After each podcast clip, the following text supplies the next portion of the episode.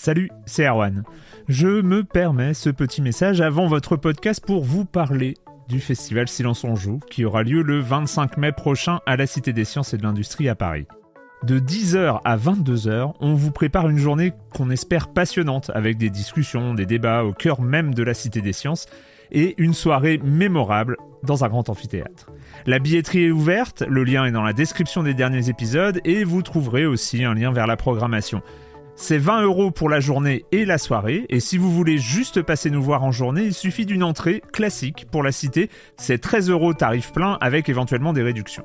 C'est la première fois qu'on organise un truc pareil et on espère vraiment que vous répondrez présente et présent.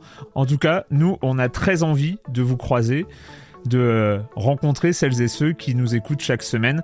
Rendez-vous donc le 25 mai et je vous laisse avec votre épisode de Silence en joue ou de la bande-annonce ou de Gâchette gauche ou de Dans la boucle. Enfin bref, bonne écoute. Ryan Reynolds here from Mint Mobile. With the price of just about everything going up during inflation, we thought we'd bring our prices down. So to help us, we brought in a reverse auctioneer, which is apparently a thing. Mint Mobile unlimited premium wireless. Ready to get 30, 30, bit to get 30, bit to get 20, 20, 20, bit to get 20, 20, bit to get 15, 15, 15, 15 just 15 bucks a month. So, Give it a try at mintmobile.com/switch. slash $45 upfront for three months plus taxes and fees. Promo for new customers for limited time. Unlimited more than 40 gigabytes per month. Slows. Full terms at mintmobile.com.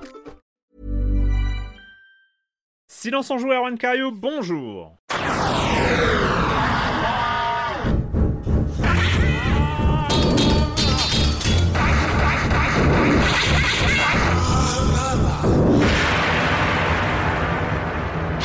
Au programme cette semaine, vous le savez déjà puisque vous avez vu le titre de ce podcast, mais aussi si vous avez, si suivez l'actualité du jeu vidéo, c'était la semaine de l'E3. Forcément, on en parle. Ça fait 14 ans que c'est la même chose, donc on va pas y échapper cette année. Quoique dans ces 14 ans, il y a peut-être une année où on en a un peu moins parlé que les autres. Mais bon, bref. Euh, on refait pas l'histoire. Euh, là, cette année, un E3 évidemment très spécial parce que, euh, pandémie, parce que délocalisé. Finalement, de notre point de vue, pas si spécial que ça, mais on va, on va parler, euh, on va parler de tout ça, de tout ce qui est arrivé, de tout ce qui est arrivé sur nos écrans, sur vos écrans, parce que vous avez dû suivre ça à peu près autant que nous. Et puis, mais c'est pas tout, parce que bah, pour terminer cette année, euh, on va continuer à parler des sorties euh, de jeux vidéo. On parlera de Chicory et on parlera de l'atelier du jeu vidéo. Et puis le reste du programme, vous connaissez la chronique de Jérémy Kletskin, le com des coms et tout ça et tout ça. Et puis je vais commencer en accueillant deux de mes chroniqueurs favoris, Corentin Benoît Gonin de West France. Salut Corentin. Salut Erwan Tu as bien dormi cette semaine? Tu as pas Non, beaucoup c'est- dormi C'était euh, terrible. Je- Il a fallu se creuser la tête très fort pour trouver un et quand vous ne jouez pas. Mais euh, allons-y. Ah, C'est ça. C'est le pire Je truc regarde pour des de vidéos de jeux vidéo. C'est le pire stress pour préparer l'émission, c'est qu'est-ce que je vais citer dans, le, dans la conclusion. C'est un stress toujours, surtout dans les semaines un peu tendues comme ça. Ah là, Oh, cette semaine, euh, c'était jeux vidéo, jeux vidéo, jeux vidéo. Mais quoi. oui, c'est ça. Ah Ouais. bon, faut, voilà, faut... J'avoue, moi aussi, un peu. Donc, euh, je suis encore. je- je- en fait, dans ces cas-là, je me, je me, prédis- je me dis, bon, j'ai improvisé un truc à la fin. Je ne sais pas de quoi je C'est jamais parler. bon l'improvisation dans ces cas-là. Ça se Ouais, prépare bah, le. Ouais. Qu'est-ce que vous faites quand vous ne jouez pas Ça se prépare, sinon c'est le... la cata. Enfin bon, c'est un conseil d'amis, hein, mais. euh, C'est l'expérience qui parle. Euh, et évidemment, vous l'avez entendu, Patrick Helio. Salut, Patrick. Salut Erwan, ça va bien? Donc, Salut Corentin, la pêche?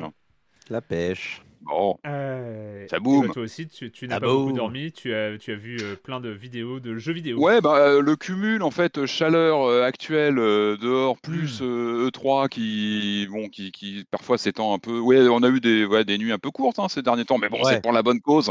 On va pas se plaindre. hein, On a vu on a vu des jeux tout ça, puis on est là pour en parler aujourd'hui, donc c'est chouette.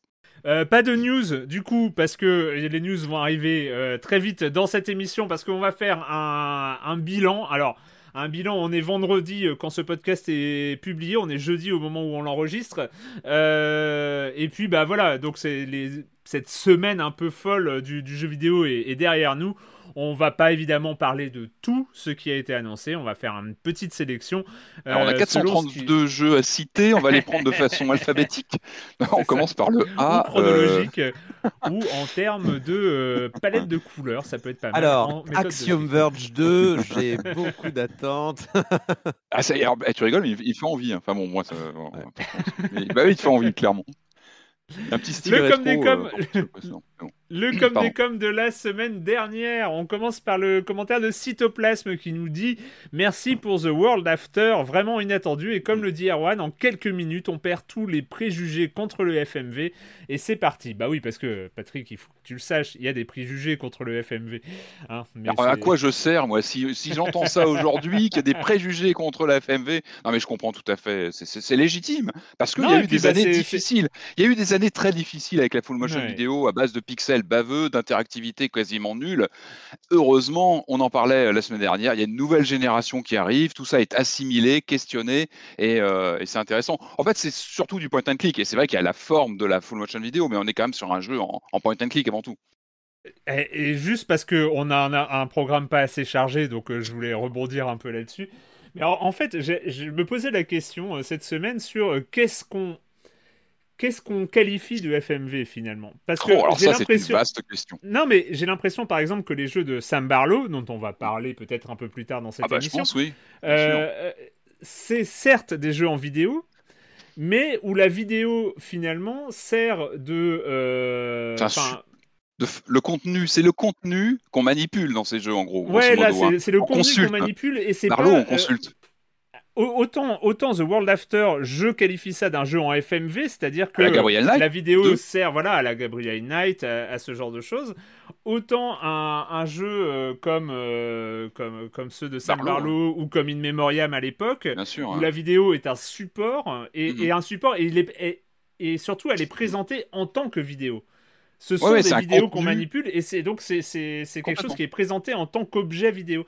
Et donc j'ai du mal, à- je sais pas. Est-ce qu'il y a une distinction où on met tout dans un gros package euh, Moi, moi, j'ai tendance à être content dès que je vois des acteurs à l'écran, donc je mets tout ça dans, un- dans une même vibe. Et puis, tu as, un ressenti, tu un feeling qui est Hmm. complètement comparable pour moi. Après, je suis complètement d'accord, il y a des vraies nuances sur la place de la vidéo dans les jeux. Euh, tu as ce, ce côté consultation, manipulation d'archives ou de, Ouais. que tu vas passer en détail, et je pense que le prochain Barlow va aussi s'inscrire là-dessus, on va en parler après. Après, tu as aussi euh, les racines du, du jeu full motion vidéo, c'était l'intégration parfois au forceps avec beaucoup de douleur, Voilà, du- de, exactement. de, de, de- comment dire de gameplay approximatif et de, de, de fichiers vidéo qui étaient intégrés. C'est-à-dire ça pouvait être du shooter à la euh, killer, euh, leur euh, corpse killer où tu tirais sur des bonhommes digitalisés dans des séquences vidéo. Ça pouvait être du Road Avenger avec du dessin animé euh, digitalisé où tu avais du euh, comment dire du gameplay à la Dragon's Lair, gauche droite, hop j'actionne une action et euh, une direction et ça enclenche une, une séquence vidéo.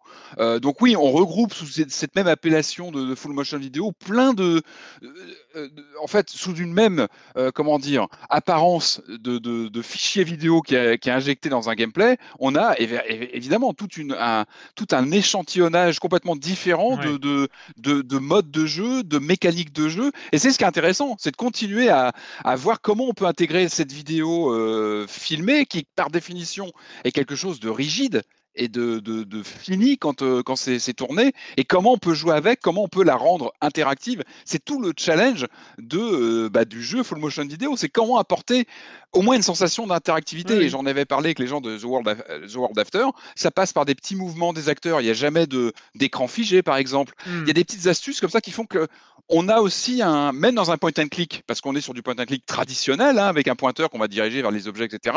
On a quand même cette touche full motion vidéo qui apporte une vie. C'est ça la full motion vidéo, c'est de la vie, c'est des acteurs filmés, c'est un, un- un côté euh, presque humain, tangible. euh, bon, je vais, je vais m'arrêter là, mais c'est ça aussi. Voilà, c'est. deux doigts Donc de oui, je suis d'accord, il y a une vraie euh, disparité de gameplay et d'intégration de fichiers vidéo avec la full, full motion vidéo, et on met tout ça sous un, une- un, nom ombrelle qui Mm. en fait repas, en, englobe, des, pas mal de choses. ouais. englobe énormément Ouais. d'expériences de jeu, toutes fascinantes évidemment, mais pas toujours toutes forcément très interactives. Donc euh, Tout à fait. voilà, c'est une grande famille, la full motion vidéo. On continue avec Hen euh, qui nous dit euh, Votre critique plutôt enthousiaste de Ratchet Clank sur PS5 m'a rappelé que j'avais acheté il y a de cela plusieurs années dans un bac à soldes la version PS4 sortie il y a quelques temps déjà. Par conséquent, j'ai retrouvé la boîte, l'ai légèrement époustée avant de glisser la galette dans le lecteur. Je m'étais un peu endormi sur le tuto à l'époque et j'ai donc retrouvé une sauvegarde toute fraîche qui m'a permis de sauter sans- dans le feu de l'action. J'ai plongé avec délice.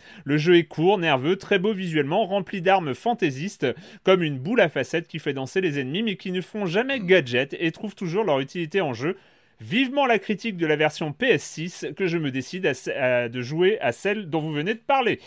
Euh, voilà. Non, mais c'est bien aussi de faire redécouvrir des, vieux jeux qu'on a euh, à dispo chez soi. Je termine avec SMI SMI euh, qui dit Je poste enfin mon premier message après 14 mois d'écoute de Silence on joue. Une belle découverte de ce podcast lors du premier confinement. Et oui, bah bienvenue aux nouveaux auditeurs de la liés, à la pandémie. Grâce à vous, j'ai par exemple osé euh, passer le, cap pour Demon's Souls PS5 et j'ai adoré. Mais c'est surtout pour parler de la Playdate que j'interviens, euh, que j'interviens enfin. Je suis presque un fanboy de Panic Software au point d'avoir acheté leur t-shirt Spinner il y, a, il y a des années, d'utiliser leur soft Mac depuis aussi des siècles et d'avoir évidemment joué à Untitled Goose Game et Firewatch. Cette petite console est un pari, ce prix la rapproche dangereusement de la Switch Lite, mais malgré tout, elle est attirante. Le SDK n'est pas encore diffusé publiquement, c'est un peu dommage, mais on pourra bientôt s'éclater à développer des petits trucs dessus. Je suis très impatient de l'avoir en main. Eh bien, tu n'es pas seul. On Pour moi, l'a- ça, ouvrait le déjà 3. hein. On peut quasiment estimer qu'ils étaient dans la galaxie des annonces à fait, 3 tout quelques jours fait, avant. Et pour moi, c'était vraiment un coup de départ, euh, comme j'avais Ouais. dit la semaine dernière. On- je suivais ça de façon un peu, euh, un peu légère et ça a été vraiment une très très bonne surprise, un bon démarrage pour moi de l'E3, euh, c'est cette présentation plus détaillée de la console. C'est clair. Euh, on va, on va commencer, euh, on va commencer à parler de, euh, bah, ce qui s'est passé cette semaine en termes de jeux vidéo. Et avant de, lancer peut-être sur l'événement, principal, de, de, de, de cette 3 qui en tout cas d'après euh, ce qui ressort euh, et se situe plutôt du côté de la conférence Microsoft Bethesda. Euh, J'aimerais bien faire un petit tour de table avec vous deux sur finalement qu'est-ce que vous avez retenu, c'est quoi la spécificité au-delà de son aspect dématérialisé total, c'est quoi la spécificité de cette E E3 2021 Corentin? Euh, alors forcément, je parle d'un, je parle de là, euh, de là où je suis, c'est-à-dire de journaliste qui suit l'événement et qui ne c'est pas le premier événement qu'il suit, euh, enfin de Mm. l'E3 quoi. Donc je le compare forcément aux autres événements euh, d'avant. Et euh, moi, la- la- le ressenti que j'en ai, c'est que le, le- le fait que, cette, euh, que le 3 précédent ait été annulé, donc que celui-ci soit dématérialisé, fait que tout le monde a vraiment joué un petit peu dans son coin cette année et sorti vraiment sa, sa conférence. Euh, ce qui a donné, en fait, enfin moi en tout cas, c'est l'impression que j'en ai, cette espèce d'impression d'immense robinet d'eau tiède d'annonces euh, en continu. Il y avait toujours un stream à regarder, euh, que ça soit donc euh, le Summer Game Fest, le Day of the Devs, tu avais le Wholesome Game Truc, le Guerrilla machin, le, le, le, le, le Devolver Max Pass. Après, il y avait les gros, les gros, euh, les, les gros poids lourds, Ubisoft, Xbox, Nintendo Direct. Il y avait toujours un truc à regarder. Et au final, on n'en gardait pas toujours énormément de trucs. Enfin, Ouais, moi, j'ai. J'ai vraiment eu la sensation de non-stop, non-stop, non l'événement non-stop, ce qui fait qu'en fait, et c'est indépendamment de la qualité des jeux qui ont été proposés, il y a plein de jeux que j'ai retenus, honnêtement, il y, a, il y a vraiment beaucoup de choses enthousiasmantes qui arrivent euh, dans les prochains jours, dans les prochains mois, et l'année prochaine aussi. Mais quand même, j'ai du mal à, euh, j'ai du mal hein, euh, dans, dans mon cerveau en fait à, à- à- à faire ressortir des annonces qui ont vraiment marqué parce que tellement il y en a eu à la suite. T'es matraqué Les- pendant 4 jours non-stop. Voilà. c'est on a été matraqué, c'est-à-dire que chaque événement essayait d'avoir un petit peu ses petites Mm. pépites indées, chaque événement essayait d'avoir son sa date de sortie exclusive. On savait pas ce qui était exclusif de ce qui ne l'était pas. Il y a des jeux qui ont été Mm. présentés plusieurs fois. Euh, on a vu, on va en parler, hein, de Phantom Abyss qui nous a tapé dans l'œil, hein, Patrick. annoncé, Mais il a été voilà, présenté, il a été présent, il a été présenté et dans le Day of the Devs et dans euh, Devolver. Et au bout d'un moment, j'ai dit, attends, euh, je l'ai je l'ai déjà vu. Far Cry a été monté trois ou quatre fois, c'était stupide. Euh, Enfin. on, on est, on est vraiment, on est, on est vraiment dans, dans la forme. j'ai- C'était indigeste, vraiment indigeste. Et euh, je pense qu'il est important et que les événements Et maintenant, ça va être au rôle des journalistes de faire ressortir en fait les jeux euh, qui leur semblent vraiment importants, qui euh, peut-être par rapport à ceux qui vont sortir le plus vite ou par rapport à ceux qui vraiment méritent d'être mis en avant. Euh, parce que je, trouve que sur la forme de l'E3 lui-même, ça manquait de relief. On avait vraiment cette espèce de. C'était plat et continu et euh, un- un- impossible en fait à tout digérer. Donc je. je, l'ai pas trouvé agréable, je l'ai trouvé trop riche presque, cette E3. Voilà pour ma, voilà pour mon, Patrick mon avis. Suis totalement d'accord. C'est vrai que c'était vraiment le 3 de la boussole, quoi, où il fallait se repérer dans les plannings dans tous les sens avec. euh, euh, finalement, c'était vraiment la chasse au titre, savoir où ils allaient être. Il y avait, un côté complètement euh, chaotique, euh, fractionné. Alors, effectivement, disclaimer, évidemment, les circonstances sont très particulières. On peut pas comparer ces deux trois aux précédents qu'on a connus ou trois physiques qu'on a pu connaître aussi. Évidemment, c'est pas comparable. Mais le fait est que c'était complètement fractionné. Et puis moi, évidemment, il faut tout de suite rappeler que PlayStation n'était pas là, que donc Microsoft recevait un peu à domicile, comme toujours quand Microsoft prend la parole à l'E3, donc ils étaient vachement attendus. Euh, moi, j'ai vraiment eu cette sensation qu'on avait moins. Alors moi, pour avoir eu la chance de faire quelques E3 euh, IRL sur place, euh, moi, j'avais toujours l'impression d'assister à un match de boxe avec du répondant, des conférences qui se répondaient à l'une à l'autre, parce que souvent aussi, il y avait ce jeu de, on le sait après, on l'a su, que certaines conférences pouvaient être retaillées, revues un peu en catastrophe, parce que la conférence de la veille avait été plus, punch- plus Mm. punchy ou avait attaqué tel ou tel point. Il y avait une réactivité, et on avait cette sensation qu'il y avait une sorte de, de match de boxe comme ça, d'une conférence de constructeur à l'autre, voire même d'un éditeur à l'autre. Et là, en fait, on avait vraiment eu ce côté... euh, euh, totalement fractionné, décousu. Et moi, j'ai vraiment eu la sensation de voir des monologues, c'est-à-dire des, monologues, le monologue de Microsoft, le monologue de, de- de- d'Ubisoft, le monologue- en fait, des, segments euh, euh, très maîtrisés. On peut pas trop. Je trouve que tout était plutôt bien fichu en termes de, de forme et de, de rythme, mais on sentait qu'il y avait un côté euh, très euh, scolaire, ça y est, je on arrive sur le point scolaire, quelque chose de maîtrisé et sans, sans aspérité, vraiment. C'est ce qui m'a, moi, c'est ce qui m'a marqué, c'est le côté très, très maîtrisé, mais est-ce qu'on attend vraiment de la maîtrise sur de l'E3 C'est vrai qu'on a connu l'E3 de la grande époque, mais c'était avant, c'était le monde d'avant. Mais il y avait des E3 avec des retournements de table, des retournements de situation, euh, des, constructeurs qui se prenaient les pieds dans le tapis parce que celui d'après donnait une conférence qui donnait une petite baffe. On se rappelle de, évidemment de Microsoft qui s'est souvent fait tacler euh, face à Sony.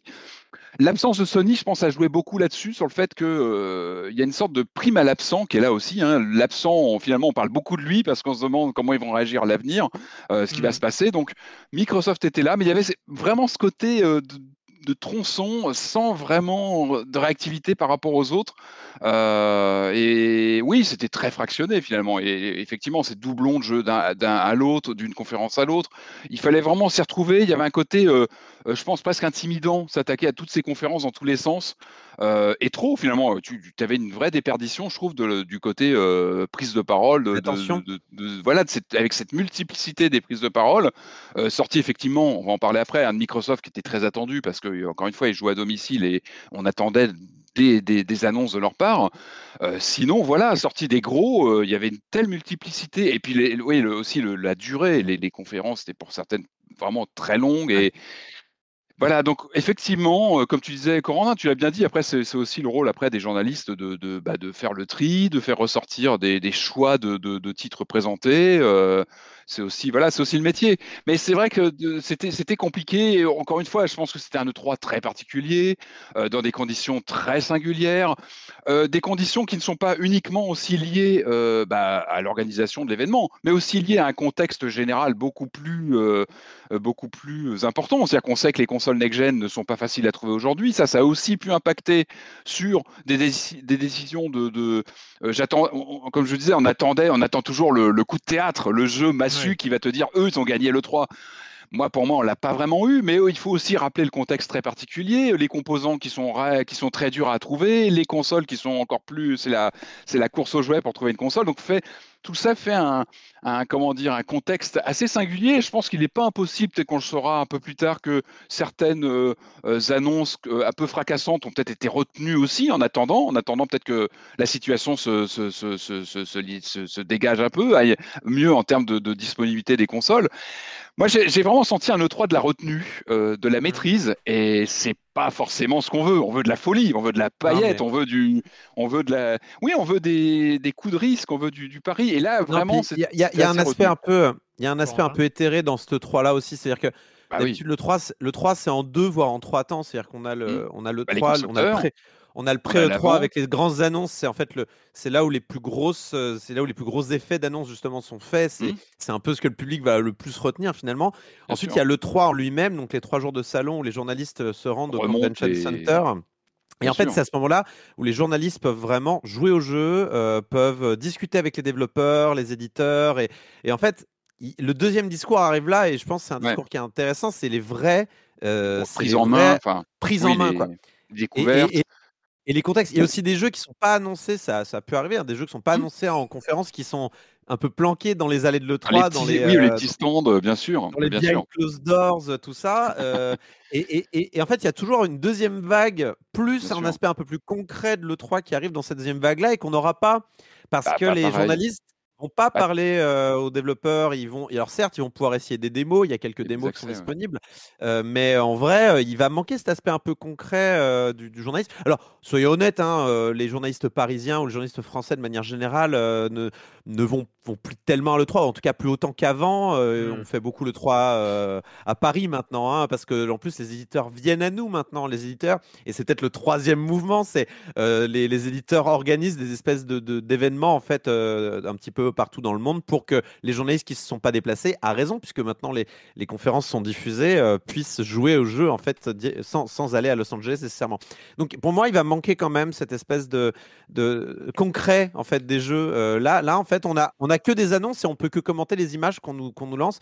Donc c'est c'est à mon avis ce qui manque euh, et j'espère qu'on pourra avoir des événements peut-être à la Gamescom. Je sais pas si elle est maintenue cette année, je suis pas Si sûr. elle est maintenue, mais sous sûr, quelle hein. forme euh. Je pense que ça va être beaucoup dématérialisé, je crois. Non, mais c'est vrai que cette caisse de résonance, elle est super importante. Ce- ce- ces collisions, et on le vit quand on est à l'E3, hein, c'est les journalistes qui se rencontrent, qui discutent, qui se donnent les Oui, tuyaux sur tel ou tel jeu. Allez voir, ça c'est vraiment important, ce côté terrain.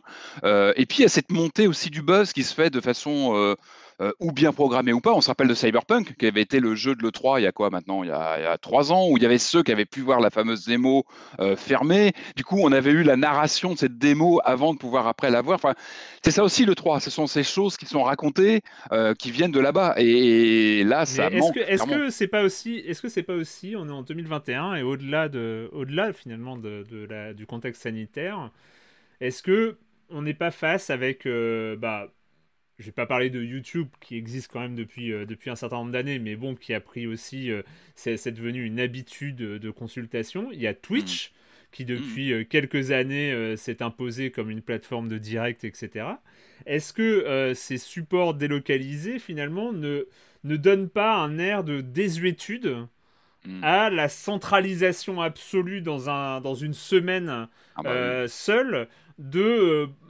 bah pourquoi, pourquoi il existe encore en fait? Pourquoi, pourquoi il a existé cette 3 et pourquoi justement mettre les gens, les, les gens devant des, ce que tu as dit de, des robinets d'eau tiède euh, où, où tout se noie Mm. euh, sauf euh, ceux qui s'en sortent avec, euh, avec des Elden Ring, avec des Starfield, avec des énormes annonces qui finalement auraient eu au- peut-être autant d'impact en dehors d'un- d'un d'un système centralisé dans le temps comme ça.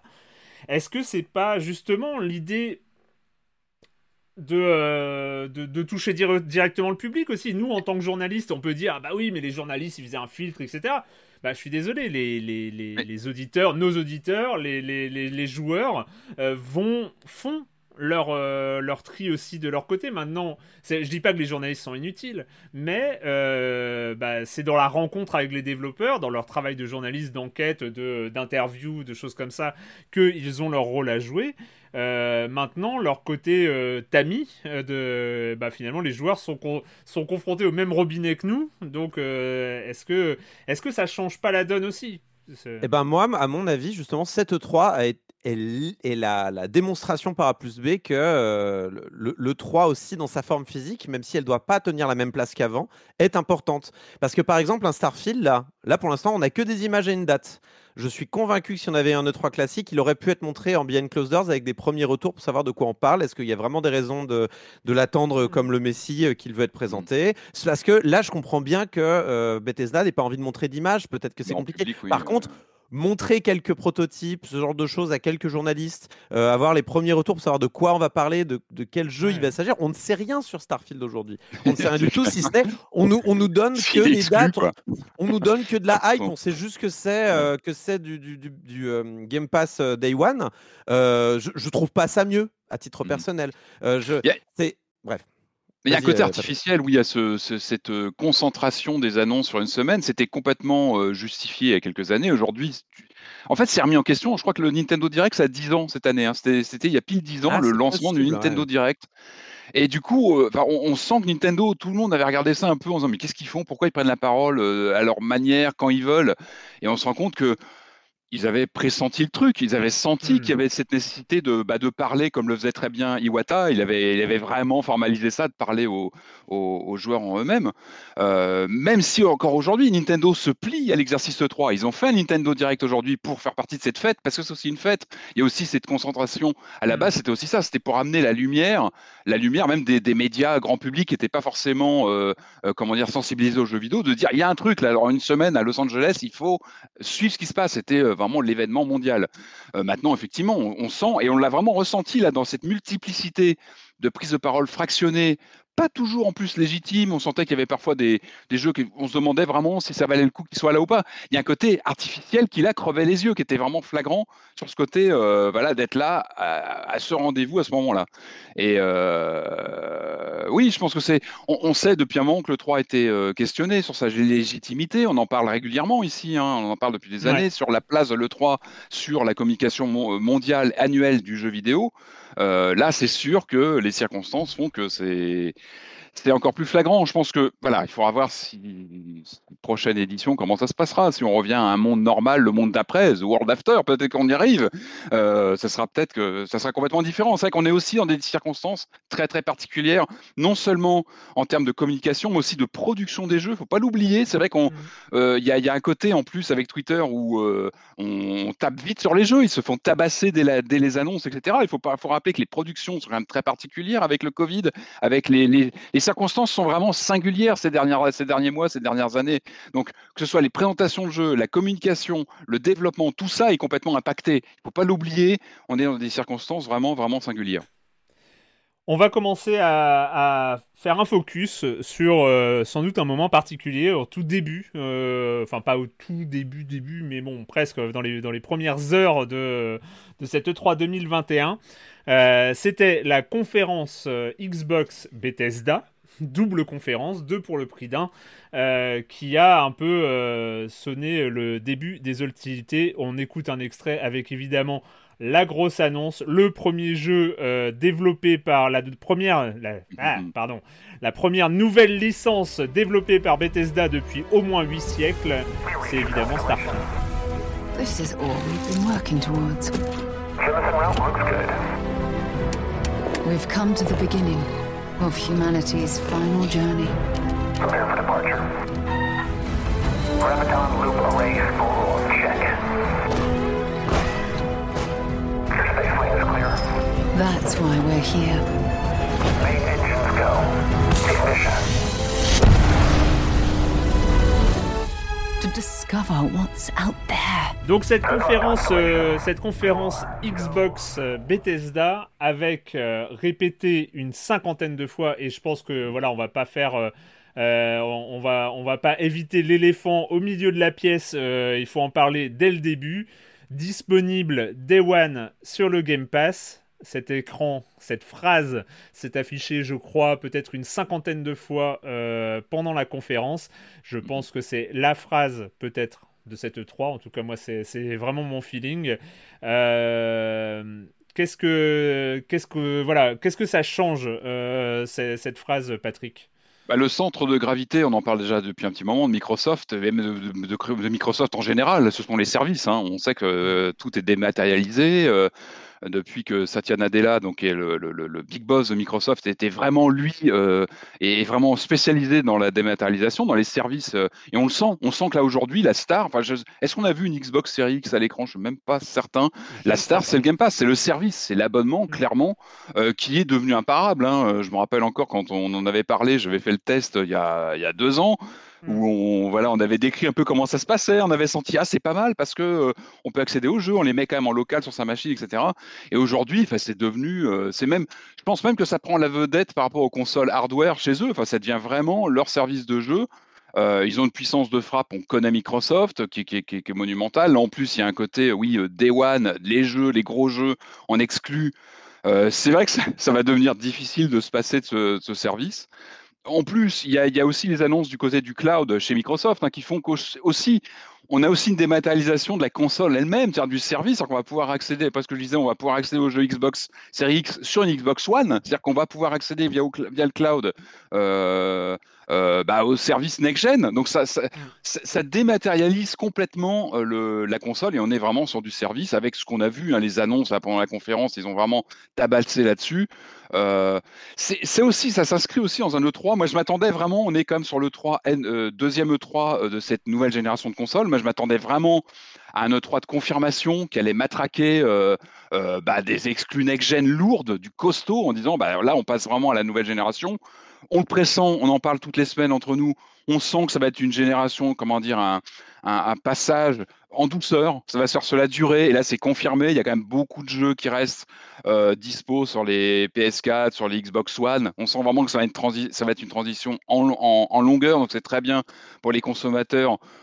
Moi, je trouve que ça, excite moins sur la nouvelle génération. On peut vraiment y aller tranquillement, prendre notre temps. C'est pour ça que je parlais aussi de cette euh, difficulté à s'approvisionner. Peut aussi avoir joué sur le coup d'accé- d'accélérateur pour radicaliser le, passage à la next-gen. C'est pas encore le cas. Je trouve qu'il n'y a pas eu de coup de massue next-gen.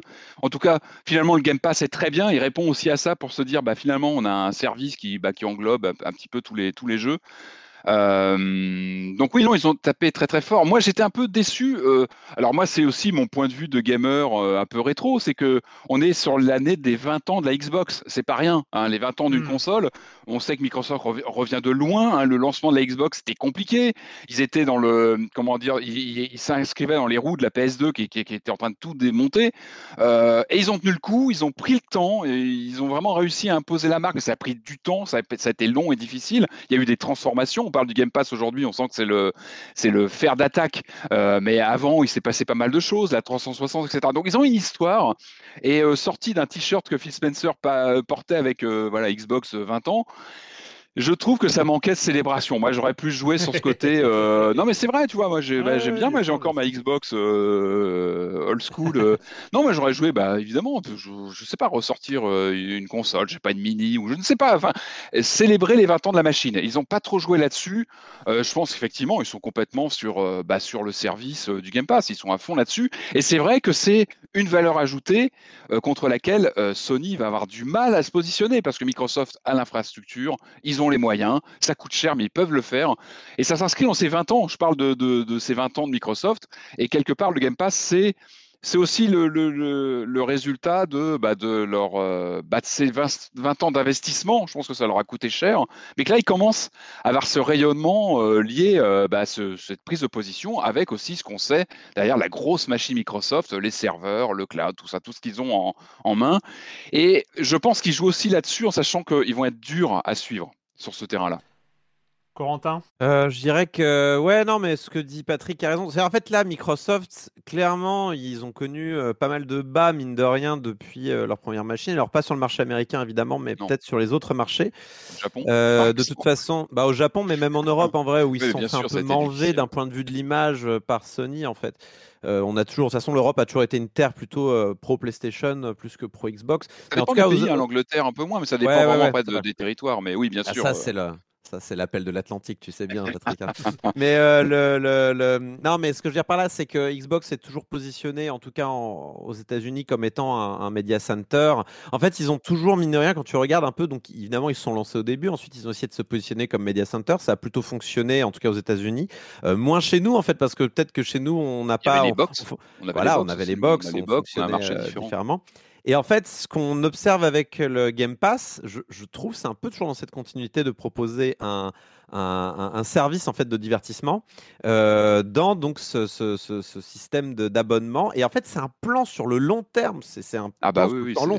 En fait, ça, à mon avis, ça démarre. Moi, moi je remonte ça jusqu'au jusqu'au moment où vraiment ils présentaient la Xbox en te montrant, regardez toutes les chaînes que vous allez pouvoir regarder avec et tout ça. Et nous d'Europe, on disait, nous on disait, on s'en, on s'en fout, on s'en fout. Ah ouais, terrible. Euh, mais euh, je pense que ça remonte jusque là en fait, et simplement ils ont étendu cette stratégie aux jeux vidéo pour proposer en fait aujourd'hui. Enfin, c'est la, c'est la Spotifyisation en fait de, de- de- du jeu vidéo, comme on a pu voir ça avec les séries et tout ça. Et Et, pour moi, ouais. Mais Et- qui- qui est et- bien- et- Mais non, mais ils ont mis de l'argent. Enfin, Bien pour sûr, moi, c'est c'est le seul moment. Enfin, honnêtement, là, on, a, on parlait de, on parlait d'Amazon Games qui se plante, on parlait de, de Stadia qui se plante. Pour moi, Microsoft, c'est le seul moment, en tout cas aujourd'hui, ou en tout cas pour l'instant, et en tout cas ça se profile comme ça, où euh, la big money parvient à euh, creuser son trou. transformé. C'est parce que euh, je, je pense que c'est ce positionnement un peu particulier de Microsoft euh, euh, sur le. enfin, Microsoft a suffisamment d'expérience dans le jeu vidéo maintenant, parce que mine de rien, ça fait longtemps que la première Xbox est sortie, pour pouvoir aborder ça sans, sans se planter, quoi. Même avant, tu sais, même avant la Xbox, il y a eu le PC, ils étaient très très forts sur le PC. Ils ont eu plein de studios à une époque. Ils, Ouais. ils avaient vraiment un rayonnement dans le jeu PC. Et euh, ça, ils- aujourd'hui, ils l'ont. On retrouve un peu ce Microsoft qui était euh, voilà euh, très très fort sur le jeu PC. Il faut quand même parler que c'était. euh, il faut rappeler que c'était une conférence Bethesda Microsoft. C'est pas rien. C'est hautement symbolique. Euh, en, en vrai, la- en vrai, attends, en la- vrai. non, mais ce Non, que mais je veux quand, dire, quand tu regardes, excuse-moi, mais quand tu regardes une conférence Disney, s'il est- en existe, est-ce que tu dis que tu regardes une conférence Pix- bien sûr, Pixar mais c'était Disney hautement Non, symbolique. tu regardes une conférence Disney. Et là, c'était une conférence Microsoft Bethesda. On est d'accord, mais le, nom était loin d'être anecdotique. Je pense Eh que là, oui, on ne voit bien. que le début d'un morceau d'iceberg de ce qui se prépare avec Bethesda. L'acquisition Bethesda, c'est un énorme morceau financier, mais surtout en termes d'image et de comment dire d'attachement des joueurs. On parle de, de Doom, on parle de, de voilà de Skyrim, on parle de, de monuments du jeu vidéo. C'est une acquisition lourde qui s'est faite. Là, on n'en voit qu'un morceau. Starfield, ça reste malgré tout, ça reste un jeu de niche pour moi. Ça reste un jeu euh, euh, très pointu pour l'instant. On verra comment comment il se développe, mais encore une fois, ils ont le, ils ont le bouton sur le, sur le, le missile nucléaire. Si demain ils disent on bloque Doom à la Xbox, on Ah, le bloque le Il a prochain. aucune Ils vont raison. le faire. Eh ils ben vont le voilà. faire. Ils vont le faire. Là, là, là, il- on va dire qu'il y, a- il y a une zone de tolérance. Il y a une zone de tolérance sur tous les jeux qui étaient préannoncés, qui étaient en train de Et bien sortir, sûr. qui ont des DLC. Mais il n'y a aucune raison qu'ils fassent pas Et pareil. ça va faire très mal. The Elder Scroll sera que sur console Et Xbox. ça va faire très PC. très mal. Et, et au début, c'est vrai que la communication était un peu ambiguë sur non, on va laisser, on va continuer à, à développer Mm. les jeux. Et non, ben là, je pense qu'on là, on rentre dans le dur. Starfield, c'est une exclue euh, PC euh, Xbox, et ils ont raison de le faire. Ils ont les armes, et effectivement, ça va faire très mal quand les Doom et tous les gros gros morceaux de chez Bethesda vont commencer, voilà, à devenir euh, exclusifs. euh. C'est vraiment aussi la confirmation. euh, Ce... Alors, on, on s'en doutait, mais c'est Mm. vrai que c'est différent de s'en douter et de voir le truc se concrétiser par cette phrase répétée euh, à l'envie.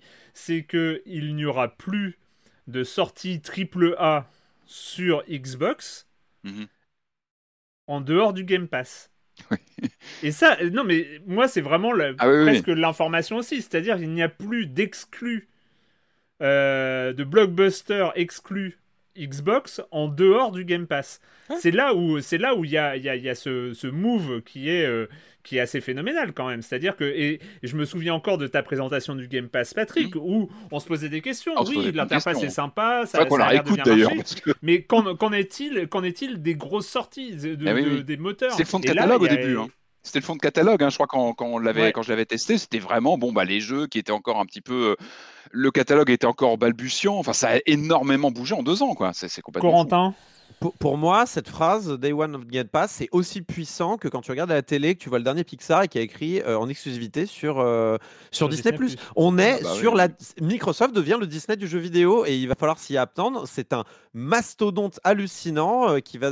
Il lui manque que les licences quoi. Il lui manque que les licences PlayStation et Nintendo. euh. Bon, Nintendo de toute façon sera toujours un peu à part parce que. Nintendo de toute façon a toujours fait bande à part. Finalement, ça va peut-être lui servir euh, encore plus dans les années à venir. Peut-être, oui. ce- Sony aujourd'hui vont devoir répliquer avec leur service. Je vois pas autrement. Tu peux pas, tu peux pas arriver et dire mon Ratchet Clank coûte 80 balles alors que le Game Pass avec Starfield coûte 10 euros par mois. C'est c'est compliqué quoi comme proposition. Bah oui, euh, tes, licences au boîte forte, au bout d'un moment, le porte-monnaie il parle quoi. Et, euh, et, et moi ça me fait un peu peur. Moi, moi ça me fait peur. Moi ça me fait peur. Alors Sony, ils ont encore, c'est vrai, ce précaré, tu sais, des jeux très cinématographiques, euh, triple A, ultra, euh, tu vois, ultra quali, à la Uncharted. Ils ont cette ligne à eux encore pour l'instant. Euh, Ouais, alors sans, après- sans Ouais. mettre, sans mettre trop sur les épaules d'Azobo, euh, enfin, tu vois, le A Plague Tale Requiem Ah bah oui, et tout l'annonce. ça, c'est non mais Bien on- sûr. on, on va dans cette direction-là aussi. Hein, c'est euh, Et, et- Les Hellblade on et sent- tous ces jeux-là. ouais. on sent bien que Sony de toute façon va aussi aller dans cette direction. Enfin, tu vois tous les jeux Sony, enfin qui étaient des exclus Sony qui sortent sur PC, à mon avis, c'est aussi pour proposer euh, peut-être avec le PlayStation Now ou je sais pas quoi, un service qui soit également trans, euh, qui soit en fait qui, se sorte de sa console. Parce qu'on ne l'a pas dit aussi, mais Microsoft a annoncé, euh, je crois en parallèle ou euh, mais que le, le, le- le Game Pass en fait va sortir de la Xbox et être Ah bah, disponible un peu partout. Avec le iCloud, ça, c'est avec le- navigateur, euh, voilà, tu as avec dit quelque chose, Corentin. Tu as dit quelque chose, Corentin, sur lequel j'ai envie d'appuyer euh, un petit peu, parce que c'est vrai que tu l'as dit. Ça, ça va vite en le disant. Ça fait un peu peur. Euh, Moi, oui, moi, ça me fait ultra peur. moi. Oui, parce que c'est parce que en fait c'est assez marrant, mais j'ai- exactement cette impression-là et que j'ai pas eu depuis longtemps avec Microsoft. Euh, Microsoft qui, euh, faut se rappeler du Microsoft euh, des, des, des années 2000, euh, de la fin des années 90, de ces Microsoft un peu euh, conquérant, maître du monde. À l'époque, ils ont, ils PC, avaient le quasi-monopole des navigateurs Internet. Hein, rappelez- Rappelez-vous, la fin des années 90, c'est ça. Ils, se- ils se sont fait un peu manger par Google côté, côté service web et ils, et ils ont pas réussi à s'imposer sur le marché du jeu vidéo. Ils ont mis euh, quand même une vingtaine d'années à, s'imposer. Et, le côté, voilà, il faut pas oublier que Microsoft c'est Windows. Que euh, Microsoft, c'est euh, c'est quand même, comme tu dis, c'est un mastodonte. Et c'est vrai que donner cette impression de, de- donner les clés du jeu vidéo, enfin de cette partie-là du jeu vidéo, c'est, on sait bien que le jeu vidéo aujourd'hui, il y a la partie mobile, il y a la partie, euh, il y a- il y a plein d'autres galaxies du jeu vidéo, les parties free-to-play et ce genre de choses, mais donner les clés de ce jeu vidéo-là. Ah, Sony encore là. Attends, attends, non, ils n'étaient pas le 3, mais ils sont là, Sony. Ils sont, ils sont là. Ouais, alors. Mais tu vois, c'est le déséquilibre, attention. Cette 3 Ouais. était, était déséquilibrée. C'est que là, on a beaucoup entendu parler de Microsoft. Mais Euh, Patrick, Patrick, tu as cette expéri- tu as la même expérience que moi et tu es depuis assez longtemps dans le jeu vidéo pour te rendre compte du changement de paradigme. Ah bah complètement. euh, que, complètement. que, que ça, ça joue. Et, et ce qui se joue en ce moment, et encore une fois, tu as appuyé dessus, Corentin, euh, Ratchet et Clank, 80 balles euh, l'unité, et puis euh, bah, tu prends ton abonnement, et ça commence maintenant. Cet été, c'est Flight Sim qui, euh, qui, qui, arrive, euh, qui arrive sur le, sur le Game Pass, et ça va plus arrêter. Ça va plus arrêter après, avec des énormes Edge of. Empire 4. enfin, il Edge of Empire tellement de 4, gros tout ça, ça, ça va être, ça va être un rouleau compresseur. Et, euh, et, et je pense que cette impression est partagée par tous ceux qui, euh, qui, qui, qui ont vu euh, cette conférence. Mm. Et ça donne aussi cette impression. On voit ce que donne, ce qu'a donné. Bon, maintenant il commence à y avoir de la concurrence côté Netflix, mais pendant pendant quelques, quelques années, Netflix a un peu surdominé le, le côté des, euh, des, de- de- des séries en streaming C'était pas top et ce pour les contenus, hein. C'était pas Et- top pour les contenus. Et là, il y a Non. un côté, euh, bah, si- s'il n'y a pas de réaction en face, les clés du jeu vidéo blockbuster un peu à, et même blog, je mets blockbuster indé, même dans la même, euh, dans, dans- disons de ce jeu vidéo en dehors du free-to-play.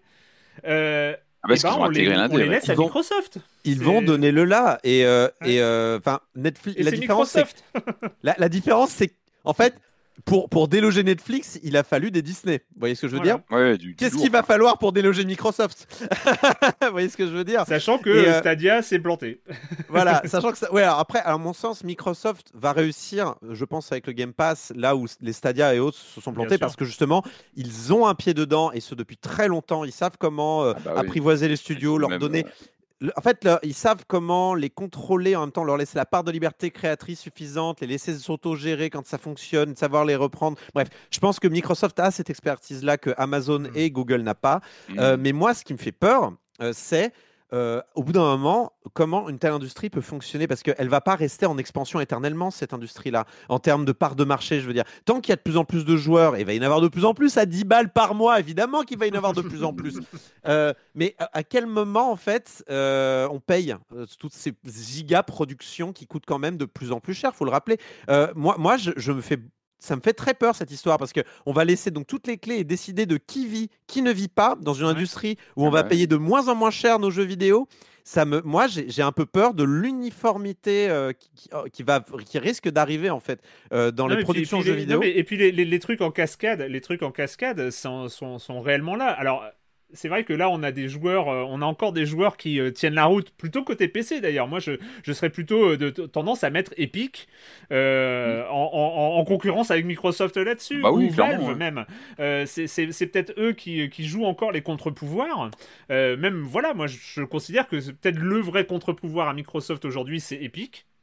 Euh, c'est pour moi c'est à peu près les seuls mais en même temps c'est aussi des gens comme tu le dis qui vont décider euh, qui vit et qui meurt Euh, Bah, après, c'était Steam. Après, c'était Steam qui le faisait aussi, alors via son algorithme un peu euh, canard ouais, euh, sa- sans sauf, que, tête. sauf que Epic finance euh, sauf que Epic comme Microsoft euh, va- le faire avec son Game Pass Epic préfinance les jeux c'est à dire que en fait la question c'est Dontnod la question c'est aujourd'hui Dontnod bah, vit parce que euh, ces jeux sont préfinancés, soit par Epic, soit par le Hmm. Game Pass, soit, par, euh, soit, par des choses comme ça.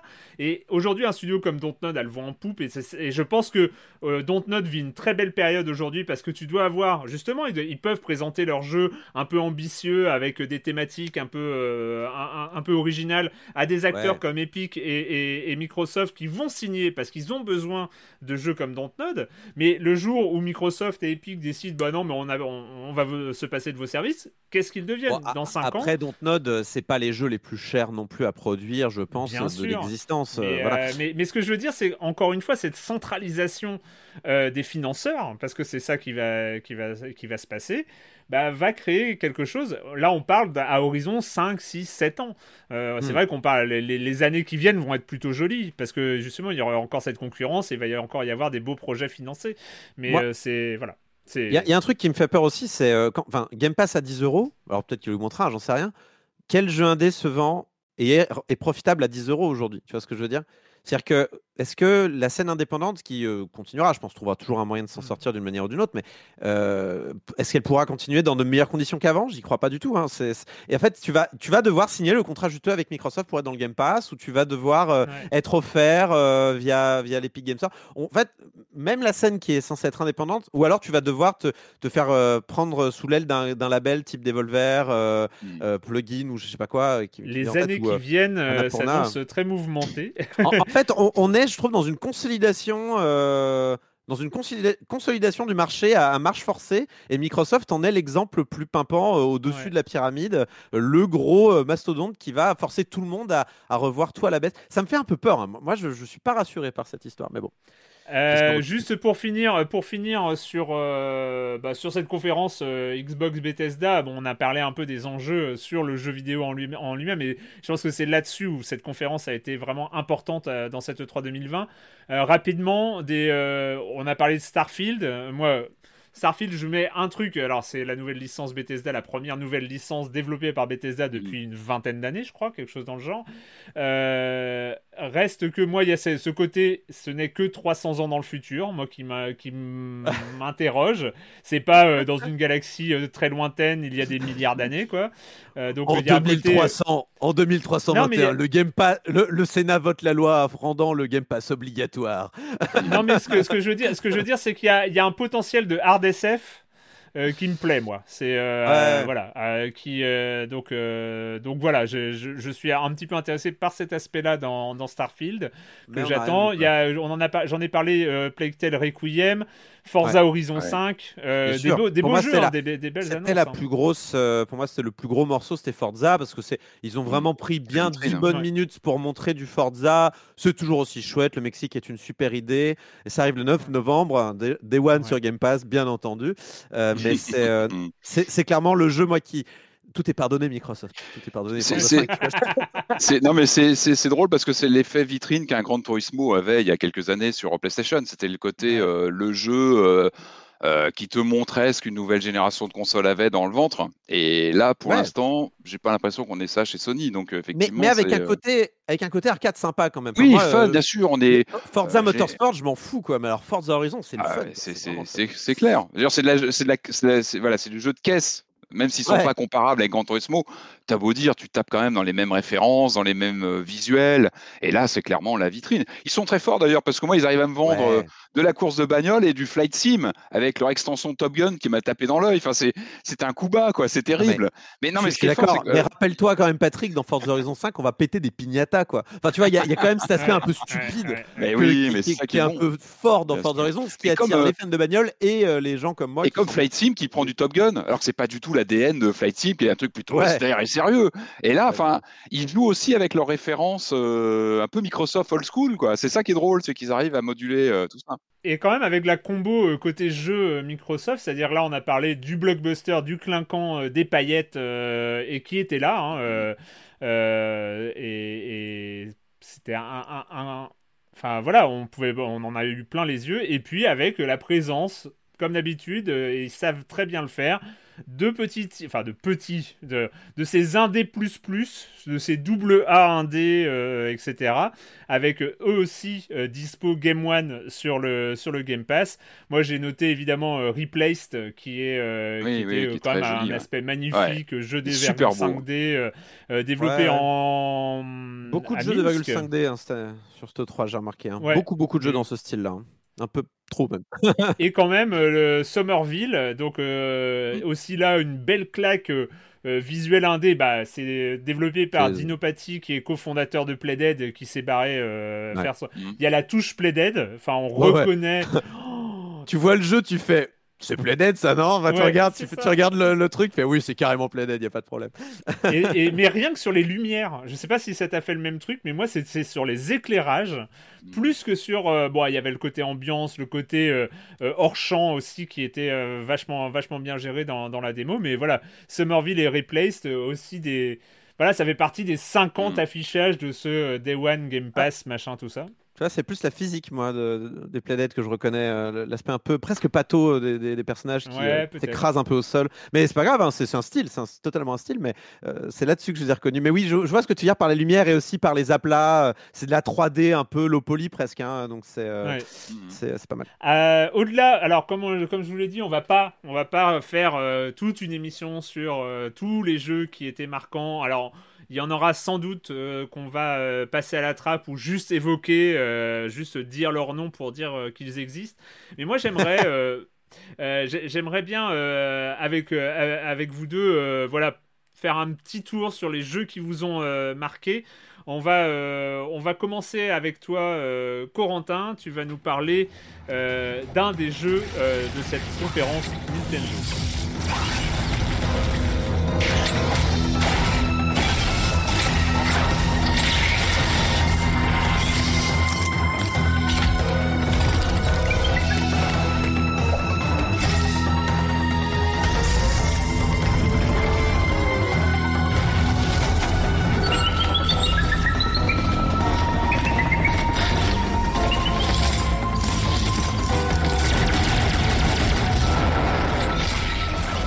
L'avez reconnu si, comme nous, vous êtes euh, tombé, euh, vous, avez regardé ce Nintendo Direct, c'est euh, le nouveau Metroid, qui n'est pas le nouveau Metroid que tout le monde attendait. Ouais, c'est marrant. Faute de Metroid Prime 4, on aurait eu Metroid 5. Je trouve ça bien.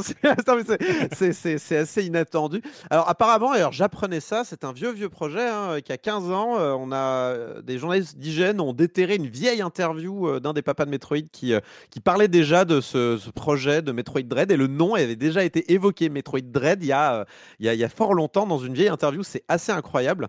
Donc, Mhm. euh, il s'agit du nouveau Metroid en 2D. Donc, c'est pour ça il faut faire la distinction entre Metroid Prime qui sont à la première personne, ça vous aide à y retenir. Et les Metroid donc euh, classiques, donc Metroid 1 sur NES, Metroid 2 sur Game Boy, Metroid 3 sur Super NES, Metroid 4 qui était Metroid Fusion sur GBA et euh, Metroid 5, donc le nouveau en 2D. Et ça fait plaisir, la blague qui se disait, c'est yes, alors là on a un Metroidvania, sauf que ça se passe dans l'univers de Metroid. Moi j'a- j'apprécie, ça fait plaisir. Et euh, surtout avec une DA un peu particulière pour un Metroid. Euh, je sais pas si vous vous rappelez de. Alors peut-être Patrick, ça va te parler ça. Euh, PN03, Oui, bien sûr, Capcom. C'était un des Capcom, euh, des cinq Capcom. euh, un des Capcom 5. Euh, Ouais, on c'est est ça. vraiment dans cette esthétique-là. Mhm. Donc. euh, Trop blanc pour être honnête euh, d'un point de vue de la déco et tout ça, euh, un peu Mhm. portal aussi. euh, ça me plaît énormément, surtout que donc c'est les Metroid qui se passent dans le futur. euh, on s- on- c'est le studio qui était euh, à l'origine donc du remake du 2 qui est sorti sur 3DS. Donc on retrouve tous les aspects, euh, on va dire, euh, combat corps à corps euh, pour répliquer à certaines, enfin des contre-attaques, des trucs comme ça, qui donnaient un peu de dynamisme. Mais en même temps, on voit bien que la caméra est quand même dézoomée. On voit, il y, a- cet aspect exploration, de trouver quel bloc on va pouvoir casser. Donc avec, ces, avec les bons et les mauvais points de ce type de jeu, moi c'est totalement ma cam. Mais en tout cas, je suis très très content. C'est vraiment une. En fait, je crois que c'est la seule année où je l'attendais pas, où, il me le propose. Donc je suis, je suis un peu, je suis un peu sous le choc en ce qui me concerne. En tout cas, ça fait très envie. et Il est surtout déjà programmé puisqu'il sort le 8 octobre prochain. Je suis méga saucé par ce Metroid 5. Euh, un, voilà un autre pour, euh, jeu pour- euh, assez inattendu. Je crois qu'on ne l'attendait pas celui-là non plus. euh. Ah non, non, non. C'est Dotemu euh, qui ont sorti ça pendant le Summer Game Fest. Donc, euh, c'est donc c'est un peu la, on va dire, la, la conférence qui a un peu regroupé euh, tous ceux qui n'avaient pas de maison, un peu, mais euh, les grosses productions qui n'avaient pas de maison particulièrement ont été présentées euh, lors du Summer Game Fest. Euh, je pense à Elder Ring, Salt and Sacrifice. voilà, il y a eu plein de jeux de proposés. Jurassic World Evolution 2 aussi. Ouais. Death Stranding, Director's Cut. Voilà, il y a eu plein, plein, plein de jeux aussi. Wonderlands, voilà, pour en citer quelques-uns, comme ça on n'aura plus à en parler. Mais moi, celui qui m'a marqué, c'est Metal Slug Tactics. Alors celui-là, je peux dire, je l'attendais pas, mais alors qu'est-ce Ouais. qui, mais c'est l'évidence. C'est l'évidence ce jeu, Erwan.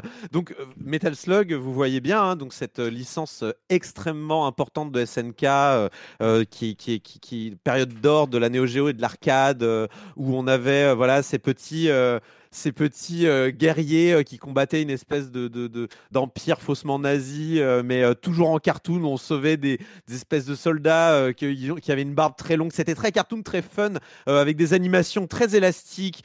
Ouais. Vraiment, c'est la guerre, mais c'est, la- guerre rigolote, quoi. C'est, La rigolo, la guerre. Voilà c'est la guerre qui fait pampan, voilà.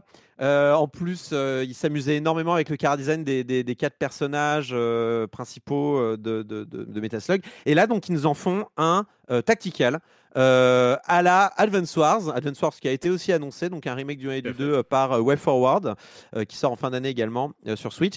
Mais donc là, on a une vue, une vue isométrique, un peu diorama, donc on voit un petit peu en 3D. Ça me fait penser un petit peu à Into the Breach dans, dans, la, dans la manière dont Mhm. c'est présenté. Sauf que là, bah, c'est toujours la guerre piou piou. On balance les grenades, ça fait boum, avec les, presque les, les, les voix préenregistrées de quand tu les prends. Enfin, ça fait très envie. C'est le genre de jeu, j'ai envie de la tenir dans mes mains tellement c'est joli, tellement c'est. S'il y a cette vue, tu te dis non, mais ça a été fait en carton ce jeu-là, ça a l'air trop trop chou, j'ai envie de l'afficher chez moi. Donc euh, ça, ça a l'air incroyable. L'esprit. euh, L'esprit euh, Metal Slug est conservé. De toute façon, c'est Dotemu. Ils savent y faire Dotemu. Ils, Bah, ils sont très, plaisir. très hein. Entre Street of Rage, ils s'attaquent à des gros gros morceaux quand même. De Ah ouais, Dotemu. ouais. Ils sont très forts. Faut reconnaître que. Et ils se font plaisir. de- Ouais, ils se font plaisir, puis tu sens qu'ils adorent ces licences qu'ils traitent. C'est le. Oh là là, ils les bichonnent, ils leur font des massages des pieds, ils apportent le petit déj au lit. Non, c'est très bien. Je... ce, ce, ce, ce, ce Metaslug Tactics, c'est- c'est une évidence. Maintenant que je l'ai vu, je, je, je veux y jouer. Ouais. Patrick, il y a pas mal de choses qui t'ont euh, qui t'ont euh, tapé Ouais. dans l'œil du côté de Devolver. Alors Devolver, bah oui, il faut, il faut rappeler que quand même Devolver avait euh, un peu initié ces, ces conférences complètement décalées, déjantées depuis maintenant 2-3 ans, je dirais. Euh, c'est même étonnant. parce que moi, j'ai vraiment remarqué cette année, il y a quasiment une dévolverisation des conférences, en fait, avec ce, ce, ce- ce- ce surjeu du côté décalé, des blagues, etc. Et là, ils m'ont, bah, ils m'ont pas déçu. hein. Ils sont toujours égaux à eux-mêmes. Devolver, c'est toujours un C'est toujours une conférence complètement barrée. Moi, je trouve que ça marche toujours bien. Tu vois, j'avais non, peur, ça va être la troisième. Euh, je craignais un côté euh, bof. Et non, non, je trouve que, il- en fait, ils montent toujours le curseur chaque année un peu plus, avec de la mise en scène, avec euh, des acteurs. Enfin, c'est complètement fou. Ouais. et puis Il y a les non, moyens, il y a les moyens. il y a les moyens, ils, ils y vont franchement. Non, mais moi, il y a, il y a deux, il y a deux jeux moi, qui m'ont vraiment tapé dans l'œil chez eux. Alors moi, le, le premier, évidemment, c'est Demon's Throttle. Alors, Demon's Throttle, euh, c'est peut-être le jeu de l'E3 à mes yeux. Alors, j'exagère un petit peu, mais on est sur un jeu euh, réalisé, réalisé en mode NES, euh, style euh, 8 bits, avec un, un gameplay à la, je sais pas à la Ikari Warriors, à l'ancienne, avec deux persos qui avancent dans des décors. Vraiment un rendu NES typique. Alors ça, c'est C'est un pour le run and principe. gun, en fait, non? C'est un run and gun vraiment à Ouais, l'ancienne avec du, à côté un peu manic shooter quand on voit tous les, tous les tirs à l'écran. C'est joli, ça fait envie. Alors moi c'est tout bête, hein, le 3 il y a les jeux où j'ai envie de prendre la manette et les autres que je regardais là j'avais envie de prendre une manette immédiatement. Alors c'est ce côté euh, NES, le stimuli visuel.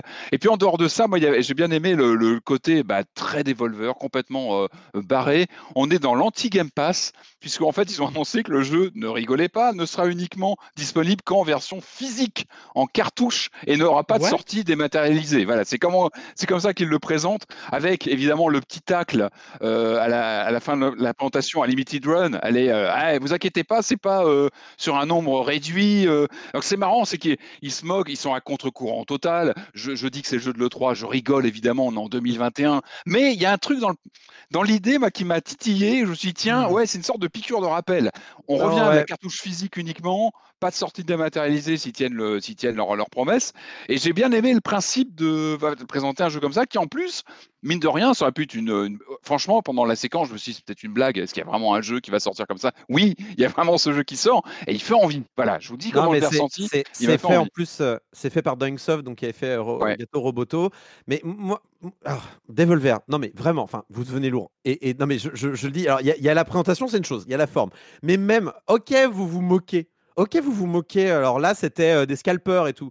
En attendant, ça va être l'objet de scalp, ce truc-là. mais c'est Enfin, dire- sûr. Non, non, mais en attendant, il y a plein de gens qui vont pas pouvoir y jouer à votre jeu. Enfin, Ah, ils ont- je, je sais. Je suis justement, un peu vénère, moi, quand discours- même, par Leur à discours, c'était euh, il sera disponible massivement. Après, je alors, ils ont passé un deal avec un justement un éditeur de, de tirage euh, de, de jeux physiques. On verra comment ça s'orchestre. Après, en tout cas, voilà, l'idée était intéressante. Après, moi, il y a un autre titre chez eux qui m'a clairement tapé dans l'œil. C'est Inscription. Alors. Pour tout Ouais. vous dire, je suis pas du tout, vous me connaissez, je suis pas un joueur de deck building du tout, c'est pas mon, mon Ah ADN. Et Erwan, je sais que tu me fais des grands yeux, mais c'est pas mon truc. Mais alors là, là, il m'a, il m'a fait mais grave envie. Euh, en fait, c'était pas un jeu Devolver, je crois, qui est sort- enfin, il était présenté avant et c'est eux qui l'ont repris. En fait, ils l'ont accueilli dans leur, euh, dans leur, euh, dans leur, dans leur, euh, dans le club Devolver.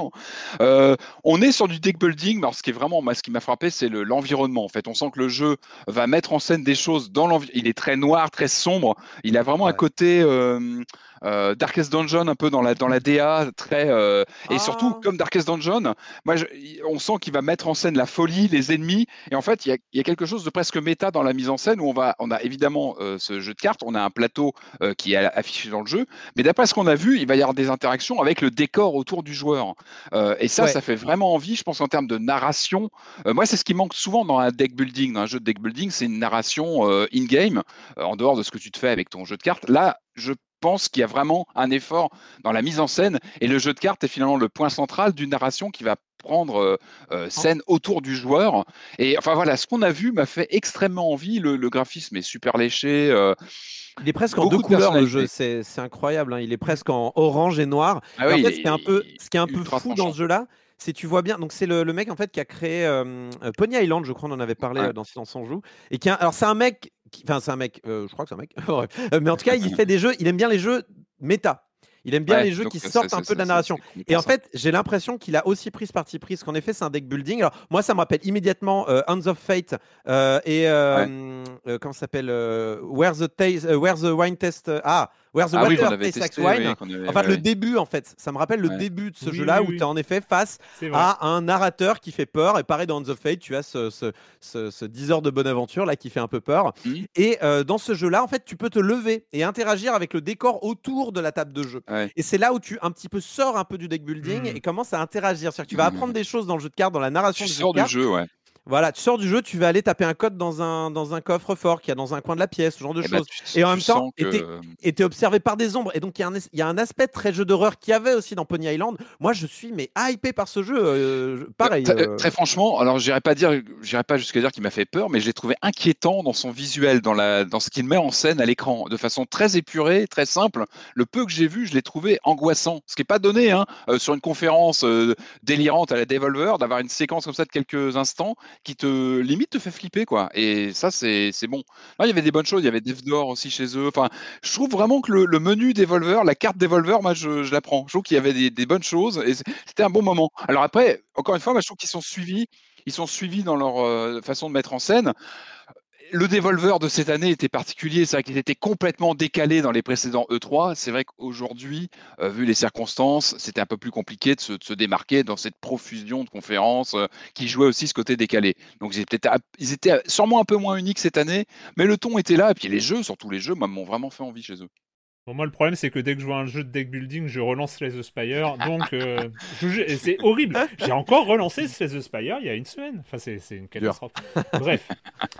Moi, alors, de mon côté, le, le jeu qui euh, marque, alors pour tout vous dire, je sais même pas s'il a été présenté pendant une conf ou pas, ou tout ça, c'est que euh, je l'ai vu passer sur le compte Twitter de l'auteur, euh, Eh Sam oui. Barlow, évidemment, on l'a parlé en, en introduction. Le jeu, c'est Immortality. Euh, qui est, mais euh, enfin moi qui, qui promet tellement de rêves, c'est vraiment donc euh, dans, la lignée de Her Story et Telling Lies, hein, du coup. et Telling Lies évidemment. Le, le pitch, c'est tellement Sam Barlow, ça fait tellement envie, et tu vois tellement l'intégration, comment l'intégration de la vidéo va tout de suite s'intégrer euh, dans, cette euh, euh, recherche de, puzzle narratif basé sur la vidéo. Donc Immortality, c'est l'actrice Marissa Marcel qui est une star du cinéma. Elle a fait trois films, mais aucun de ces films n'a jamais sorti, et Marissa Marcel a disparu. My name is Marissa Marcel. I'm 17 years old, and it's my dream to be an actress. Voilà, c'est tout, c'est vendu. On est, on prend. Il y a trois phrases, il y a les affiches, hein, la Ça petite vidéo, on voit les affiches envie, hein. de ces trois films. Je, je suis, j'étais à terre, mais euh, plus que euh, plus que Starfield, plus que Elden Ring, plus que plus que en toutes les pitch, hein. paillettes euh, next gen. euh, Non mais je, en plus c'est vrai, je suis pas en train de mentir, j'étais là. Non, non, mais Ah c'est- Surtout, Ah, tellement il- cohérent. Il est fort en high concept, euh, Sam Barlow. Ah, ce qui est très hein, fort, c'est qu'à mon avis, il est pas. Là, je pense qu'on va explorer le Sam Barlow cinéphile, parce que, à mon avis, alors vu ce que ce que tu nous expliquais, je pense qu'on va avoir ces trois films qu'on va pouvoir explorer, euh, Mhm. découper, euh, détailler, et je pense qu'on va passer notre temps, j'imagine, hein, à les explo- voilà, à les regarder, à les, à les, à les, à les démonter, à les examiner en profondeur. Donc, je pense qu'il y a un vrai jeu sur le, le côté cinéphile de, de Barlow, euh, ce qui était moins le cas sur Telling Lies ou sur euh, ou sur Her, Her Story où on était plus sur du justement sur de la vidéo captée, sur du là je là je pense qu'on en tant Mais que, encore que une cinéphile c'est encore une Euh, fois, c'est comment est-ce qu'il va nous raconter l'histoire. On sait qu'il y a, y, a, y, a ce- y, a, y a ce grand principe de euh, recherche de mots-clés dans une base, euh, dans une base vidéo. Je, je- j'ai l'intuition Ouais. qu'on on va, on va retrouver un peu ce système-là, ça- mais, euh, mais voilà. Moi, Moi, je vois bien une table de montage, une table de montage Ouais. de bobines où tu vas, tu vas aller chercher dans les bobines euh, tel ou Ouais, tel détail, euh, comprendre quelque chose sur un, ou même sur un- une chute de tournage, tu vois, des, des, des chutes de, de scènes. Je pense que, voilà, en tant que voilà, cinéphile, je pense que ça va être un régal. Je pense que quand on connaît le CV du monsieur, ça, ça peut être que fascinant. Et même, ne serait-ce que le peu qu'on a vu, c'est très léché, même dans les dans l'imagerie déjà, le peu qu'on a vu. Tu, pressens le soin euh, maladif, mais ça c'est Barlow, hein, on sait que voilà tout ce qui tout ce qu'il produit Enfin, en général, donc ouais, Là, très, pour, le, très attendu. pour le coup, euh, ça a été vraiment moi mon. Et mine de euh, rien, mon on, Barlow, on a Lucas Pop hein, avec euh, donc la, la Ouais. Playdate. Donc voilà, on a, on a quand même des gens de qualité qui sont autour de l'E3 et ça fait plaisir. Hein, on peut pas parler d'un mauvais E3 rien que pour Bon, ça. il faut, il faut, euh, il faut quand même, euh, on va pas échapper non plus euh, aux autres éléphants dans la pièce. Euh, Corentin, un autre truc qui, euh, pour toi, a un peu, euh, a un peu euh, dominé, euh, dominé cette E3, c'est aussi du côté de Nintendo. Ouais, bah en fait, il y avait deux éléphants dans la pièce chez Nintendo. euh, Enfin, deux éléphants. Disons qu'il y, y a deux jeux que tout le monde attendait et qui n'ont pas été annoncés. Euh, il y a trois jeux qui étaient euh, attendus. Il y en a qu'un seul qui a été finalement un peu plus présenté. Les, deux jeux, il y a les deux jeux qui n'ont pas été présentés, c'est Bayonetta 3 et Metroid Prime 4. Que honnêtement. euh, où êtes-vous Alors, comme d'habitude, euh, le mec du Nintendo Direct nous a dit gentiment euh, Non, mais il est en développement. On vous jure, ça avance. Ça avance bien. ça se passe bien. Arrêtez. Arrêtez. Sou- respirez. Bref. Euh, donc, Metroid Prime. euh, pardon, Bayonetta 3, par contre, ouais, Camilla a dit Arrêtez de me saouler avec euh, Bayonetta 3 et on vous montrera quand il- on vous montrera. Euh, et, l'eau- et le dernier jeu qui était bien sûr attendu, et s'il ne le montrait pas, je pense qu'il allait y avoir des, des, des manifestations dans les rues, c'était Breath of the Wild 2. Comment tu dis, c'est quoi? Ah oui, Breath of the Wild 2. ouais. Enfin, plutôt euh, Zelda 2. Non, dans le milieu, on dit Zelda 2. Dans le milieu, on dit Zelda 2. Euh, voilà. Breath of the Wild. Euh, non, mais voilà, euh, on n'a pas de nom encore. Alors, ça, ça alors, bon, je vais expliquer ce qui s'est passé. Donc, en fin de conférence, euh, Aonuna apparaît, nous présente le petit, euh, comment on appelle ça, Game Watch, Game Watch. Zelda, euh, ainsi que Skyward Sword. Et ensuite, nous montre de nouvelles images de euh, Breath, euh, la suite de Breath of the Wild, euh, qui euh, donc euh, reste assez mystérieuse hein, quand même. On, on faut bien le dire. Donc, on nous a montré euh, une, un trailer peut-être d'une minute trente, quelque chose comme ça, avec beaucoup, beaucoup de gameplay, euh, mais cad- cadré bizarrement. hein. On voit pas Ah la ouais. tête. On voit pas la tête d'un des personnages. Donc clairement, il y a un mystère qui se, qui se fait autour d'un des personnages. Là, vous pouvez aller sur YouTube. C'est la foire à la saucisse des vidéos euh, qui décrivent image par image euh, ch- chaque, euh, chaque morceau du trailer. Tout le monde a bien remarqué que bizarrement, on voit jamais le visage du personnage principal. euh, C'est très Sam Barlow d'ailleurs. C'est très, très Sam. Barlow ce côté piste euh, pour aller comprendre ce qu'il y a derrière les images. Euh, mais en gros, le jeu va clairement se diviser en deux zones assez distinctes, donc euh, le sol et le ciel, avec euh, finalement un rappel assez évident à Skyward Sword, puisque le, jeu, le trailer s'ouvre quasiment sur euh, ce qu'il semble être Link, mais à- de l'avis d'internet, ce n'est pas Link. Euh, tomber du ciel, bras écartés, en, euh, comme un, un parachutiste, euh, ça rappelle évidemment Skyward Sword.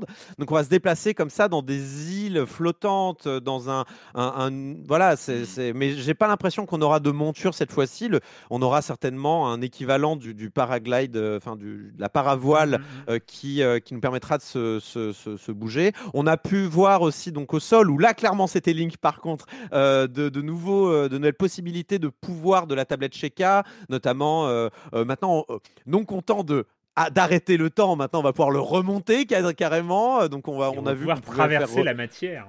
voilà, on va pouvoir traverser la matière. Ça, ça va certainement rendre d'ailleurs le, le- fait d'aborder les îles dans le ciel un peu plus simple. Euh, Il y a énormément de mystères sur le scénario. Nintendo a ensuite précisé qu'il ne donnait pas le nom du jeu, justement Mm. pour éviter de donner trop d'éléments sur le scénario. Bon, donc clairement, il y a Anguille sous roche. euh, voilà, les théories euh, vont dans le sens. Je ne sais pas si je peux les dire là, les théories les plus populaires. Erwan, j'ai besoin de ton Vas-y, autorisation. vas-y, vas-y. Bah, De toute façon, c'est Ok. que des théories, c'est que des rumeurs. hein, donc, euh, C'est vrai, mais la théorie et les, les gens ont un petit peu quand même regardé de très près, c'est qu'on incarnerait en fait Ganon- Ganondorf, en fait, le, le- le personnage dans le ciel serait en réalité la première incarnation de Ganondorf, et donc avant qu'il devienne méchant. Donc à quel moment en fait il va être habité Ouh. par le mal et on va peut-être revivre un petit peu un drame en fait. Et c'est Mhm. ça va être euh, intéressant. euh, je, je suis très curieux de voir ce que ça va donner. En tout cas, le jeu euh, a l'air de bien se démarquer de son prédécesseur justement par tout ce gameplay dans le ciel. On voit aussi une évolution de ce qui avait été présenté dans le premier Breath of the Wild, avec notamment des, des camps ennemis quasiment sur des boss. Alors ça, c'est formidable. On a des, on a des camps de moblins sur les, les- les monstres Ouais. de pierre. Là, ça, ça fait très envie. Ça Ça ça, a l'air ça m'a fait incroyable. plaisir ce petit passage. hein. Mais la, on la a dans- question, ouais, Ouais. la- la question, c'est le Game Watch, on prend ou pas le Zelda? Parce qu'on a eu Ah. Mario l'année dernière. C'est ça la question, la vraie question là dans les semaines On qui a- viennent. Ouais. Est-ce qu'on préco ou Patrick, pas? je, je pense que la, la réponse va se situer est-ce qu'il y a un, un- un trépied ou pas? Est-ce qu'il y a un Mais c'est petit, ça, euh, mais exactement. Bah, c'est vraiment ma question. Je me suis posé tout de suite en voyant le bestiau. J'ai pourvu qu'il y ait un pied. Je j'en suis pas persuadé. Euh, Et der- après, dernière, c'est sympa, euh, le- ouais, vas-y. Pardon, oui, sympa d'avoir mis les trois jeux dedans. Enfin, Ouais, c'est comprends un peu qu'ils aient, pour ça, mis, ouais. euh, qu'ils aient mis notamment l'X Awakening, qu'ils n'étaient pas obligés de Oui, mettre. sur Game Boy, euh, c'est- Euh, c'est rigolo. Et dernier point sur euh, Breath of the Wild 2, par contre, euh, petite déception, il ne sortira pas cette année, il sortira en 2022. Euh, J'aimerais enfin, qu'ils prennent leur temps, mais ça fait quand même un Tranquille. moment. hein. Ça fait quand Ouais, même un moment qu'ils sont à- dessus. C'est Pour un jeu dont ils avaient déjà la map, je, je pense qu'il va être massif. Je pense que le, je pense qu'il va être assez massif. Oui, en ça va pas être un DLC. Bah, il y a eu des DLC en plus déjà. Donc, On euh, va, on, on va, on va avancer parce qu'on a aussi des jeux euh, dont il faudrait parler. Euh, Patrick, toi, il y a une thématique Tchernobyl. Ah oui, hein, alors oui. euh, qui, euh, Tchernobyl, qui- bah oui, parce qu'en fait, hasard du calendrier, moi je, je, je, je me suis fait, j'en parlerai en fin d'émission, la série Tchernobyl euh, qui est passée sur, euh, sur M6 il y a quelques, quelques jours. Donc j'étais encore un peu tout chancelant euh, après avoir vu la série, hein, on va en parler euh, plus tard, mais alors moi j'étais frappé par ce, ce fil rouge euh, de, de Tchernobyl dans plusieurs jeux. Alors j'ai noté, il y a Tchernobyl Light, euh, Stalker 2 et Pioneer aussi, qui a un look très euh, à la Fear avec des apparitions, etc. Alors Stalker 2, de- Stalker 2 c'est vraiment un des jeux qui décrochait quand même la... Il y a eu un décrochage de mâchoire sur Stalker 2, je pense, pendant la conf Xbox, je crois, où vraiment on sent que c'est un jeu qui, qui, qui va envoyer et qui, qui visiblement... je crois que c'est une exclue temporaire, si je dis pas de bêtises, chez Xbox. horrible ce trailer quand même. hein. Mais tu- je pense. moi, moi, ce qui m'a vraiment mis mal à l'aise, c'est ce côté justement en sortant.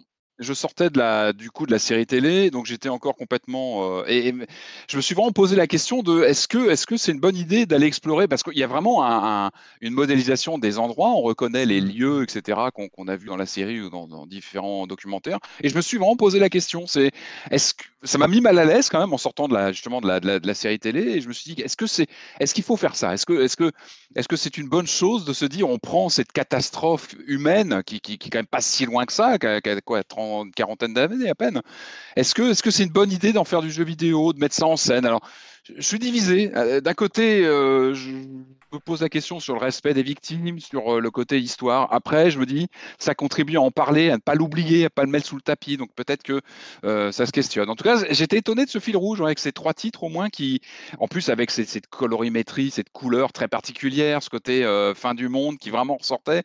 Et c'était assez étonnant d'avoir ce- ces, ces différents titres qui re- reprenaient vraiment ce, ce- ce décor et cette, euh, bah, cette thématique quand même très, très singulière et pas forcément très... euh, Après, après le, fait, le, le fait est que sur euh, Stalker, c'est un studio ukrainien.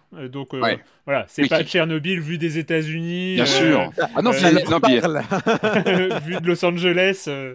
Oui, ça a l'air d'être assez réaliste en termes de, géographie. Après, bon, c'est plus le concept qui peut être questionnable. On verra avec les jeux. C'est vrai que le premier Stalker était très bien. hein. Le premier Stalker sur PC était un, un gros gros titre. Mais euh, non, ça, puis moi, j'ai remarqué, c'est aussi la- les adaptations de films en jeux vidéo sont toujours là. Alors, ils ont un peu changé de forme. On parlait de l'extension euh, Top Gun pour euh, Flight Sim, que, que, bon, je, je suis assez curieux de voir ce que ça va donner. Il y a eu aussi les Pirates des Caraïbes qui arrivent euh, sur Sea of Thieves, sur Sea of Thieves euh, sur, sur Xbox. Pareil, ça, ça c'est l'évidence. Comment, comment la- pourquoi c'est pas Ah, arrivé encore? Ah oui, c'est- étonnant. Et puis Evil, Evil Dead aussi, le, une nouvelle adaptation en jeu qui lui arrive sur à peu près toutes les, toutes les bécanes. Il y, a, il y a encore, ça a changé de forme, c'est-à-dire qu'on n'a plus le jeu officiel.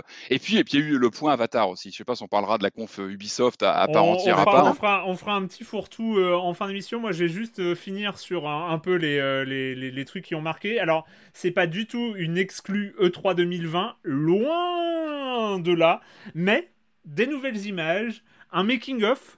euh, qui, a, Ah oui. qui a débarqué euh, qui a débarqué cette semaine Euh, c'est le jeu de- a priori le jeu d'aventure hein, euh, Harold Alibot euh, qui est euh, c'est ce clay motion enfin c'est ces personnages en pâte à modeler qui sont ensuite numérisés puis animés euh, en, en capture de mouvement.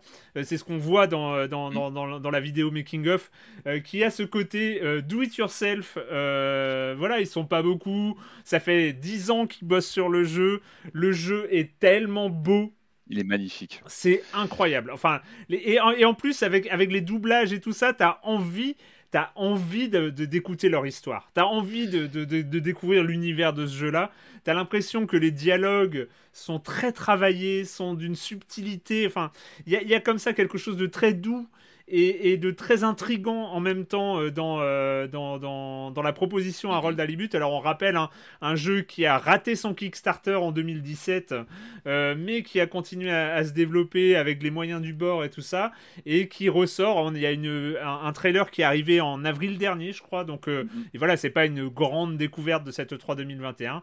Mais Pour euh, certains, voilà. si. euh, moi, j'avoue que j'avais pas, j'avais, je l'avais zappé à l'époque. Mais c'est ça aussi. Et là, on, on se rend compte aussi peut-être de l'intérêt de ce genre de grand messe du jeu vidéo à un Ouais. moment donné, c'est aussi de remettre en lumière des jeux qui sont sur la rampe de lancement et de se dire, eh oh, vous avez, bon, on a loupé, on peut pas tout voir, on a peut-être loupé l'histoire du Kickstarter, on a loupé des presses, mais il arrive. Et c'est vrai qu'il a eu un beaucoup de lumière. Moi, je trouve que ce qui est étonnant, c'est que on parle beaucoup euh, next gen, on parle euh, ray tracing et tout ce qu'on veut en ce moment, et un jeu comme ça, pour moi, il transcende. Euh, je Bien parle sûr. beaucoup de FMV parce que le FMV, elle apporte une fibre humaine, et je trouve que ce jeu-là, il a un truc qui revient à ça. Il y a une fibre, euh, il transcende la technologie. Voilà, le fait de capturer comme ça des éléments physiques et de les mettre à l'écran d'animation, on verra le gameplay, tout ça, on peut pas encore vraiment se prononcer, mais il y a un charme euh, euh, vraiment de, de l'ordre du, du, du, du toucher, du, de la matière. Il y a quelque chose vraiment qui se passe à l'écran en le voyant. Allez voir hein, la, la séquence, elle est, euh, quand on voit les développeurs, en plus, qui ont pris le temps d'expliquer comment ils travaillaient. C'est touchant. Il y a un côté Michel Gondry dans les décors qui sont réels, concrets. On est tous sur, euh, là aussi, on est, on est loin du, on n'est pas que sur du dématérialisé, on est sur du concret, sur du physique dans, dans le jeu. Et ouais, vraiment, il fait très, très, très envie ce jeu, je trouve. En deux mots, si, si- juste en deux mots, parce que c'est vraiment la même chose. Si vous aimez ce genre de jeu avec euh, l'aspect euh, motion, mince, enfin stop motion, jetez un œil à Vocabulantis avec un K, qui est un jeu danois aussi et qui, qui joue un peu des, des- des marionnettes comme ça ég- également. C'est très joli et c'est pareil, c'est un point and click d'avant. Non, c'est un, pardon, c'est un plateforme euh, puzzle. Voilà, donc euh, jetez un œil. Allez, on va faire un petit jeu. Je... Vous êtes pas prêts? Vous êtes pas prêts, mais c'est pas grave. On ça va être le speedrun de test. Exactement, vous avez euh, une minute chacun euh, pour euh, conclure sur cette 3 2021, les jeux dont on n'a pas parlé, euh, les jeux, euh, voilà, vous pouvez faire un- du name dropping comme vous voulez, Euh, mais voilà, je pense qu'on a, on- voilà, ce côté un peu tamis, on- voilà, c'est ce qui est ressorti. Euh, je vous mets même un, un compteur à l'écran, tiens, vous Ah, allez- mais c'est pouvoir- terrible, mais c'est ah terrible. ouais ouais non mais euh, on a on a, on a, on a plus le temps il faut il faut boucler cette 3 2021 euh, cher Patrick. Mais on va commencer euh, par toi Corentin. Euh, est-ce que tu sur quoi tu veux finir? Tiens Ok, non, mais simplement, je voulais dire, jetez un œil à Toem Photo Adventure. C'est un jeu suédois. On prend des Ah photos, c'est super. Garde, ça sort en 2021. Garden Story, un petit jeu d'aventure pareil en pixel art, c'est adorable. Ça sort en 2021. Garden Story, c'est très très mignon. Unbeatable, un jeu qui, c'est alors c'est littéralement du mus dash dans le gameplay. Au niveau de la DA, c'est de l'animé façon fully coolly. Je vous recommande. Ça a l'air très très très sympa. C'est fait par, euh, je crois, des Américains, mais je suis pas trop sûr. Riders Republic, me fait un peu envie. En plus, c'est Ubisoft. Annecy, Haute-Savoie. Phantom Abyss, euh, on fait des donjons à la Indiana Jones. Si vous faites le donjon, c'est qu'il n'a pas été réussi. C'est incroyable. Ça sort le 22 juin. C'est la première personne. Ça a l'air fou. Contrabande, mine de rien, me fait un peu envie. C'est Avalanche Studio. Je sais pas ce que ça va donner. Ça sort un jour peut-être. Euh, euh, euh, bien sûr, WarioWare, un nouveau WarioWare qui arrive. Moi, je suis pour. On va jouer à deux. Ça sort en fin d'année. Qu'est-ce qu'on a d'autre Advance Wars, formidable. SMT5 euh, qui sort le 12 novembre. J'ai très très hâte de faire des affinités en RPG. Et voilà. Et puis, eh ben, amusez-vous bien. C'était le 3. Voilà. merci Corentin. Eh pile hein. Franchement euh, franchement pas mal. Euh, eh ben écoute euh, Patrick c'est Ah, c'est à terrible. ton tour Je suis noyé dans mes notes en plus. Euh, c'est- c'est- ça me stresse à ton exercice. Non, mais il y a, beaucoup de choses, beaucoup de choses. euh. moi, je suis intéressé par Ubisoft qui transforme Rainbow Six en intégrant du fantastique. Ça m'intrigue. J'ai envie d'en savoir plus. Far Cry 6, vous me connaissez, je suis très bon public des Far Cry, donc je vais y aller de toute façon. Et le côté DLC, on va, on va incarner les méchants des précédents. Moi, ça me parle évidemment. Il y a un côté expandable qui m'a parlé immédiatement. Lapin crétin, nouvelle, euh, nouvelle évolution donc du jeu de stratégie plus orienté action temps réel. Je trouve qu'il y a c'est intéressant la façon dont évolue cette, cette saga. Il me reste 30 secondes, c'est terrible. Euh, retour du jeu de boxe. J'ai noté, il y a le jeu Creed qui arrive euh, sous licence officielle avec tous les persos. Il y a un jeu ESBC en, de boxe qui a l'air d'être euh, pas mal. Donc, retour du jeu de boxe, c'est pas mal. J'ai noté Signalis, présenté par Guillermo del Toro, qui a l'air pas mal du tout en termes d'ambiance horrifique, qui fait vraiment envie. Euh, euh, A Plague Tale 2, évidemment, on a très envie de voir ce que va donner euh, la suite. Euh, Qu'est-ce que j'ai noté d'autre? Euh, Ace Attorney, bah, ça va être sûrement mon jeu de l'été, hein, les, les Chronicles qu'on n'a pas eu en, Europe, ça je, l'attends évidemment. Euh, Monkey Ball, moi je suis content. Et Project Zero, Project Zero, le retour de Project Zero, un peu décevant parce que c'est la version Wii U qui n'a pas l'air d'avoir beaucoup de, de mises à jour. Il y a, un tweet ambigu euh, de, l'éditeur qui, laisse entendre une, une sorte de célébration de la série. Alors peut-être, peut-être de retour d'autres volets. Project Zero, moi, c'est vraiment une des sagas qui m'a fait le plus flipper derrière, euh, derrière une manette. Donc, j'en attends beaucoup. Euh, C'est vrai que le, le- le dernier sur Wii U n'était pas le meilleur. Mais ne serait-ce que le fait de, voilà, que Project Zero revienne en actualité, c'est une bonne chose. Voilà. Eh ben super. Euh, eh ben vous avez à peu près tout dit. Moi je vais pas utiliser ma minute parce que j'ai parlé d'Immortality, de Replaced et de Somerville et de Harold Halibut. Donc c'est à peu près euh, moi ce que j'ai retenu. euh, On n'a pas et- parlé de Limited Run. On n'a pas parlé Limited Run. On avait des choses avec Corentin à dire. On n'a pas eu le temps. C'est pas grave. On s'est concentré. On se la garde pour une prochaine fois. Ouais, ça Voilà. marche. Et on a et, et bon euh, alors les, les aficionados de From Software euh, regretteront peut-être qu'on n'a pas euh, été un peu euh, un peu plus loin dans Elden Ring hein, qui a été quand même la grosse pré-annonce de, de l'E3. Moi, je l'appelle From Software 7 parce que j'en ai marre de les compter. euh, Ça, Pardon, hein, c'est des très bons jeux, mais ça reste un peu les mêmes jeux quand même à chaque fois avec des univers incroyables et tout ça. Mais bon, on, on sait ce qu'on va avoir, ça va être super pour ceux qui. Moi, je genre, t'avoue, l'univers inventé par euh, George R. R. Martin, euh, avec la narration totalement cryptique de From Software, où on va, on va découvrir une partie du scénario en lisant une tablette au fin fond d'une pièce secrète cachée par un boss de niveau 14. Je suis pas sûr. Écoute, mais, Ça euh, peut être pas mal. Écoute, Ça peut être moi, pas mal. moi, moi, je vais attendre la série HBO. Voilà, je tiens à le dire. euh, c'est ça. Ah, j'ai pas parlé des- du retour. Il y, a, des- il y a des FPS old school, à la mode old school qui reviennent. Il y a un projet Warlock 2. On avait parlé du premier il y a pas très longtemps. Le 2 a Mhm. été kickstarté, il arrive bientôt. Et puis il y a un Fallen Aces moi, qui m'a tapé dans l'œil euh, en, en, euh, look, euh, prohibition, ambiance, qui a l'air pas mal du tout. Et je vous parlerai peut-être une prochaine fois de toutes les consoles. Il y a eu beaucoup de consoles annoncées Ouais. dans le cadre Eh de ben, la une 3 cette année. prochaine fois. Une Prochaine prochaine fois, parce que Ah, c'est l'heure, euh, c'est l'heure d'accueillir la chronique jeu de société de Jérémy Kletskin.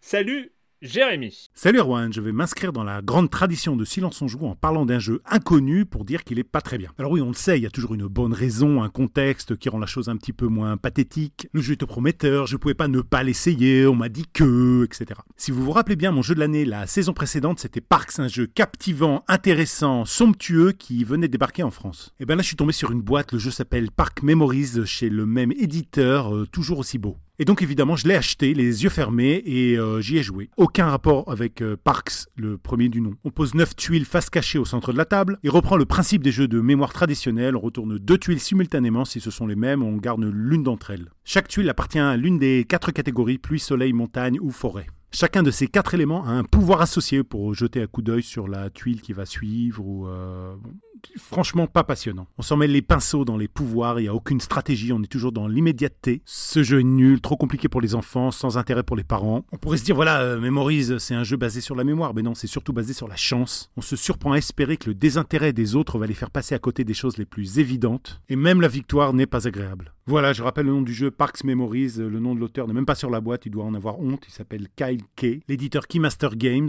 à partir de deux joueurs pour une partie de 30 minutes, oui, vous n'en ferez qu'une, et ça c'est uniquement dans le cas où vous n'ayez pas écouté cette chronique, sinon je ne vois pas l'intérêt. Non, non, restez sur Parks tout court, il est toujours disponible dans les boutiques, c'est une valeur sûre. Par contre, le jeu de la semaine prochaine, vous allez voir, c'est une autre histoire. Bye bye Bye bye Jérémy, à la semaine prochaine. Euh, ça nous a fait beaucoup rire euh, ce, mode de Oui. silence on joue. euh, Les jeux mauvais que de personne inconnus n'attend. euh, pour en dire du mal. je me sens attaqué, euh, Jérémy, mais c'est ça va. Le tacle, le tacle est, est- est validé, ça joue hein, d'après l'arbitre. ça joue, exactement. Il fallait en parler, il fallait en parler parce que c'est le nouveau jeu de Greg Lobanoff. Euh, Greg Lobanoff, un- le nom ne vous dit peut-être rien, mais euh, si on vous parle de son précédent jeu dont on avait parlé qu'on avait beaucoup apprécié euh, dans Silence on joue, ça vous dira peut-être plus quelque chose. C'est Wandersong, euh, ce jeu où on jouait avec la musique, avec la chanson et, tout ça. Greg Lobanoff est-il, souffre-t-il de synesthésie?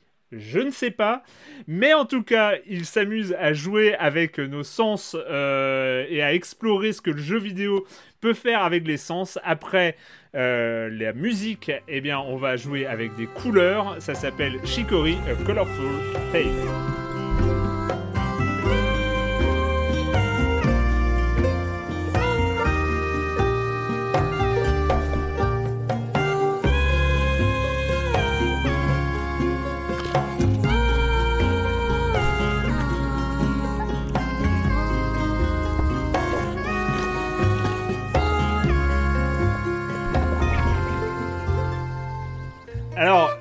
Plus dans le 3, on est dans les sorties du moment. Euh, je sais, ce jeu d'ailleurs, en fait, c'est assez marrant parce que quand on parle de l'E3, c'est des trailers qui nous euh, vendent du rêve, etc. J'avoue que Shikori, je n'en avais jamais entendu parler. Je ne. je- Non, mais toi, toi, si, sans doute, Corentin. Mais non, moi, non, non, j'avoue c'est pas ça. En fait, c'est- c'est au-delà d'en avoir entendu parler. J'ai l'impression d'en entendre parler depuis des lustres, quoi. Enfin, c'est Ah ouais vraiment. euh, C'est Ouais, vrai. ouais, c'est un peu un fil rouge, mais je crois que c'est à cause de mes. Enfin, je dois suivre des gens sur Twitter qui sont très proches du projet.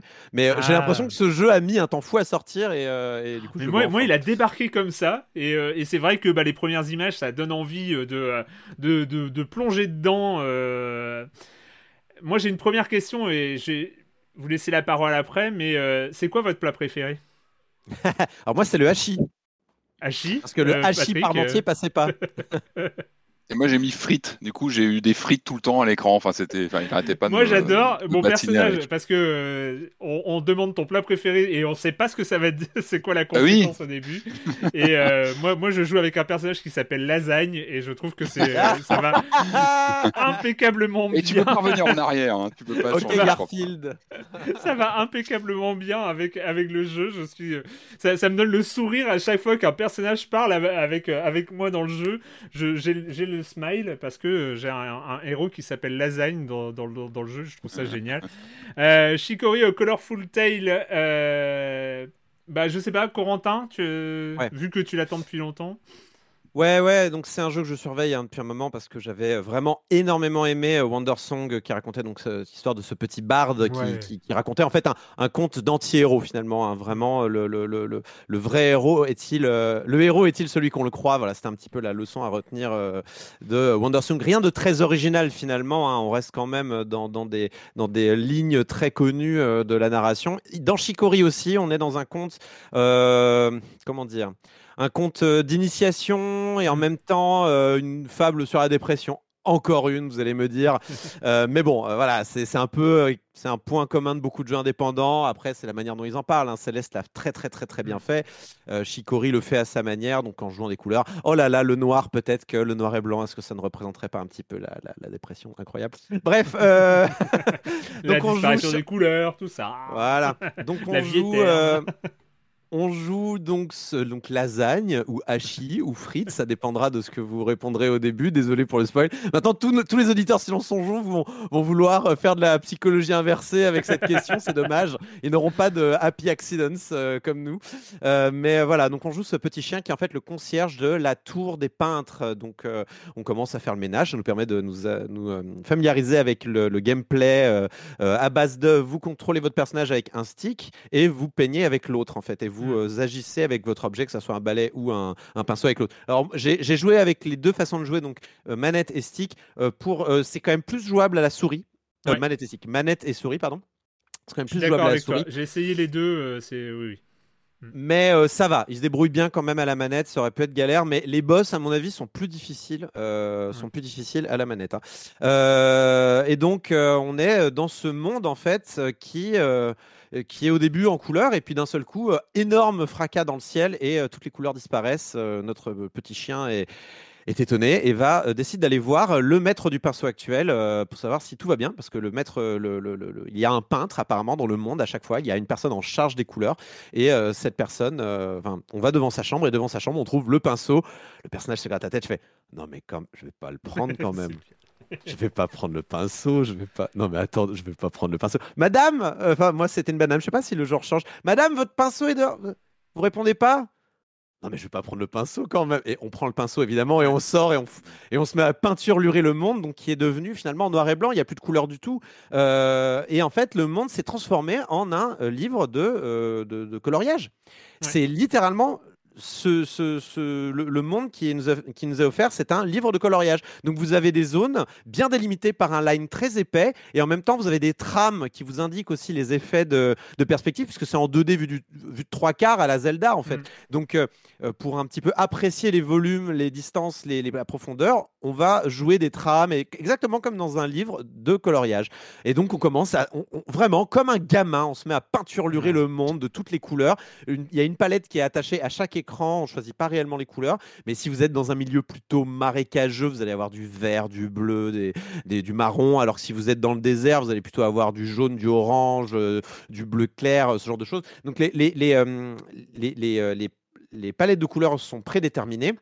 Et on peint et on peint et on peint. Et au début, on se dit, bon, c'est sympa de peindre. Alors, il y, a des- y a des personnages qui vous demandent, tu peux repeindre ma maison? Alors, tu repeins la maison. Et puis, au bout d'un moment, tu te dis, bah tiens, on va aller pas par là. dépasser, ce qui est pas si évident. Ouais, tu... bon, en vrai, on s'en. on- En fait- indication, hein. Tu peux changer la couleur. Non, ça va pas cette couleur-là. J'en veux plus d'une autre. Ou t'es sûr que t'en as pas mis trop? C'est c'est pas mal d'ailleurs les dialogues à ce moment-là. Ouais, c'est un jeu qui est très bien écrit. hein. Euh, C'est, ça a été traduit euh, vraiment, vraiment, vraiment bien. Ça a vraiment été localisé. Il y a vraiment des phrases qui résonnent très, très bien. Euh, on se dit oui, ça aurait pu être dit par un, par un locuteur français. Il n'y a pas de problème. Il y a un aspect un peu. euh, En fait, c'est, un style de dialogue en français que je trouve qu'on a du mal à reproduire euh, habituellement, mais qu'on retrouve dans beaucoup de jeux indépendants. C'est-à-dire ce, ce parler un peu oral qui est, qui est moins littéraire, plus plus finalement euh, qui vient du, de la série presque ou de la, de la sitcom. Euh, là, on le retrouve, ou même Très Internet en fait, sur les réseaux Ouais. sociaux. Là, c'est très très bien et c'est rare quand c'est bien retranscrit en Mhm. français. Là, ça l'est vraiment vraiment très bien. Donc, je, bravo, euh, gros gros coup de chapeau au, au traducteur du jeu. Mais voilà, on continue le jeu et en fait, on se rend compte qu'on est sur un vraiment un Zelda-like, un, un puzzle, euh, un, jeu de puzzle aventure vu du dessus, en fait, où le, le pinceau va interagir avec différents éléments. On a des puzzles environnementaux, donc avec des arbres qui vont pousser ou pas pousser en fonction Mhm. de est-ce qu'ils sont colorés ou pas. On va obtenir de plus en plus de pouvoir au fur et à mesure qu'on va s'attaquer aux différents donjons du jeu. Il y a différents donjons dans le jeu, Euh, donc on va pouvoir, on va apprendre à sauter, on va apprendre à nager dans la peinture comme dans Splatoon, on va apprendre à euh, peindre la mer pour pouvoir nager dedans. Voilà, on va, on va vraiment débloquer euh, tous ces aspects-là qui vont en fait nous permettre ensuite de découvrir encore plus du monde qui est offert à nous avec une carte euh, qui se remplit de couleurs au fur et à mesure et en temps réel. génial, la carte. Ça, c'est assez bien trouvé quand même. Euh, donc voilà pour le principe du jeu avec une histoire évidemment à base de peut-être que le peintre actuel a, a- a une pression trop forte sur ses épaules euh, par rapport à toute l'institution du pinceau qui se voilà il y a tout plein de rituels qu'est-ce qu'être un artiste? Comment on se bon c'est du classique on l'a déjà vu honnêtement euh, l'histoire m'a un peu moins C'est bien fait. c'est c'est bien fait, mais je sais pas. Je trouve que. Alors, c'est peut-être parce que je suis plus attiré par la musique. En fait, Wonder Song racontait une histoire par la musique. Un petit, beaucoup par les couleurs, mais un peu par la musique quand même. Beaucoup par la musique, pardon, quand même. Euh, et ça, ça me touche plus la musique que les jolies couleurs. Et j'avoue. Alors, les musiques sont super hein, dans Chicory. C'est Lena Rennes c'est qui, qui a fait les musiques. C'est celle qui a fait les musiques pour Céleste. Donc, il n'y a aucun problème. Il y a des pistes incroyables avec des guests. Il y a des guests que tu t'attendais pas à voir. Euh, genre, il y a, y a la, la dernière, la track des crédits. Il y a un guest très très important de, de musique de jeux vidéo qui est dedans. Euh, J'étais vraiment étonné de l'entendre. Je vous laisse la surprise si jamais euh, vous allez jusqu'au bout. Mais euh, quand même, je trouve qu'au niveau des émotions ressenties, Shikori m'a laissé une moins forte impression Ouais. que Wonder Song parce que moins bien rythmé, parce que un peu plus attendu. Je- ce qui est ce qui est donné dans l'histoire, en finalement, euh, je m'y attendais quoi. Rien- Ouais. Tout est assez prévisible finalement dans, dans Shikori. Euh, je, je, voyais venir je voyais venir pas mal de, pas de twist, mais de, de je voyais là où l'histoire allait quoi. Enfin, il y a c'était assez balisé quoi finalement. Et euh, c'est un peu dommage, d'autant que en plus, à mon sens, euh, Greg Lobanov est un super game designer à mon sens, mais il a un souci principal et c'est dès qu'il y a des, euh, dès qu'il y a un moteur physique dans son jeu. En fait, dès qu'il y a de la physique dans son jeu, ça marche d'un seul coup moins bien. Et il y a des tas de moments où le jeu va vous demander de faire de la plateforme un peu chelou, euh, Ouais. euh, ou bien résoudre des Oui, puzzles. euh, trucs, ouais. voilà, il y a des Mhm. moments où il faut pousser des ballons euh, explosifs vers des rochers, Ouais. ça s'accroche mal. Euh, en fait, dès qu'il y a de la collision, je suis désolé, mon, le, ce pauvre Greg Le Bonoff est excellent pour raconter des histoires, mais dès qu'il y a de la physique, ça marche d'un seul coup beaucoup moins bien. Et le problème de Shikori, c'est que c'est ça, ça se base beaucoup trop, enfin ça se base beaucoup plus sur les puzzles et la physique que euh, Wonder Song, où c'était vraiment cantonné juste dans des phases de plateforme qui étaient vraiment plus faibles que le reste du jeu, mais c'était balisé, c'était vraiment restreint quoi. Là, c'est un peu tout le temps, et on est un peu tout le temps agacé par le jeu aussi, et c'est un peu dommage parce que ça nous sort un peu du trip euh, un peu euh, émotionnel dans lequel aimerait nous, nous plonger le jeu quoi. Patrick, quelques mots? Oui, alors moi, je, n'ai que quelques heures de jeu, donc je suis loin de l'avoir euh, fini comme euh, Corentin. Moi, je suis encore dans la découverte. C'est vrai qu'il y a, vraiment une très bonne surprise quand on, lance le jeu. On passe du monochrome euh, à, ces couleurs comme ça qu'on badigeonne partout à l'écran. Il y a un côté jouissif, c'est vrai, de, prendre son. Il y a un côté enfantin. On retrouve vraiment des sensations de prendre des pinceaux de toutes les couleurs, d'en foutre partout, ça ressemble à rien, mais on est content. Et finalement, on se balade dans son jus. En fait, la, carte, on la, décore vraiment à sa façon. Moi, j'ai bien aimé les, mini, savez, ces mini énigmes un peu contextuelles. Un personnage qui te demande euh, de, tu peux t'habiller comme ça ou que tu, tu dois. Enfin, moi, j'ai bien aimé les mécaniques. Voilà, je suis à quelques heures de jeu, donc je suis vraiment au Mhm. tout début. Je suis vraiment dans la découverte, à la fois du, du côté visuel, un peu cette relecture de la fameuse pub Kodak là, des années 80, les voleurs de Mhm. couleurs. Je sais pas si vous vous rappelez. On est un peu dans ce concept euh, de, de, de- donc de, de- de relecture et euh, vraiment dans, dans les mécaniques. Et puis le, le, le- le canidé, le personnage principal, est, est juste, il est, bah, il est craquant, quoi. Il est, il est génial. Et c'est vrai qu'il y a un, je trouve qu'il y a une. Moi, ce qui m'a vraiment surpris là en quelques, en quelques heures, c'est ce, ce, ce raccord, ce- cette fusion entre les visuels, la musique. Il y a quelque chose qui marche vraiment bien. La recette tourne bien. Les musiques sont charmantes. Euh, ça développe vraiment un univers qui prend son temps, je trouve, avec ces personnages qu'on rencontre. Euh, il y a, je sais pas comment. C'est pas un monde ouvert, mais cette carte à la Zelda. Évidemment, c'est un enfant de Zelda. Le jeu, il le dit, il le montre, il le dit clairement. Il est clair là-dessus.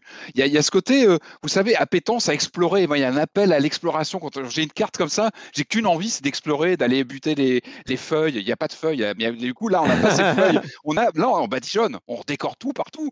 Puis on En- cherche fait, les mécaniques. t'as Parce ce- que ce qui est vraiment malin, c'est que.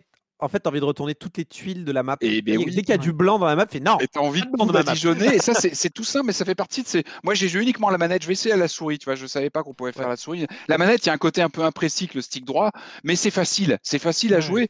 Et ce que je trouve intéressant, c'est d'avoir intégré euh, ce que tu peux prendre comme un gimmick de, de coloration. Finalement, c'est vraiment intégré à la mécanique. Tu te creuses la tête sur ce que tu vas pouvoir faire avec ces couleurs, avec euh, leurs interactions.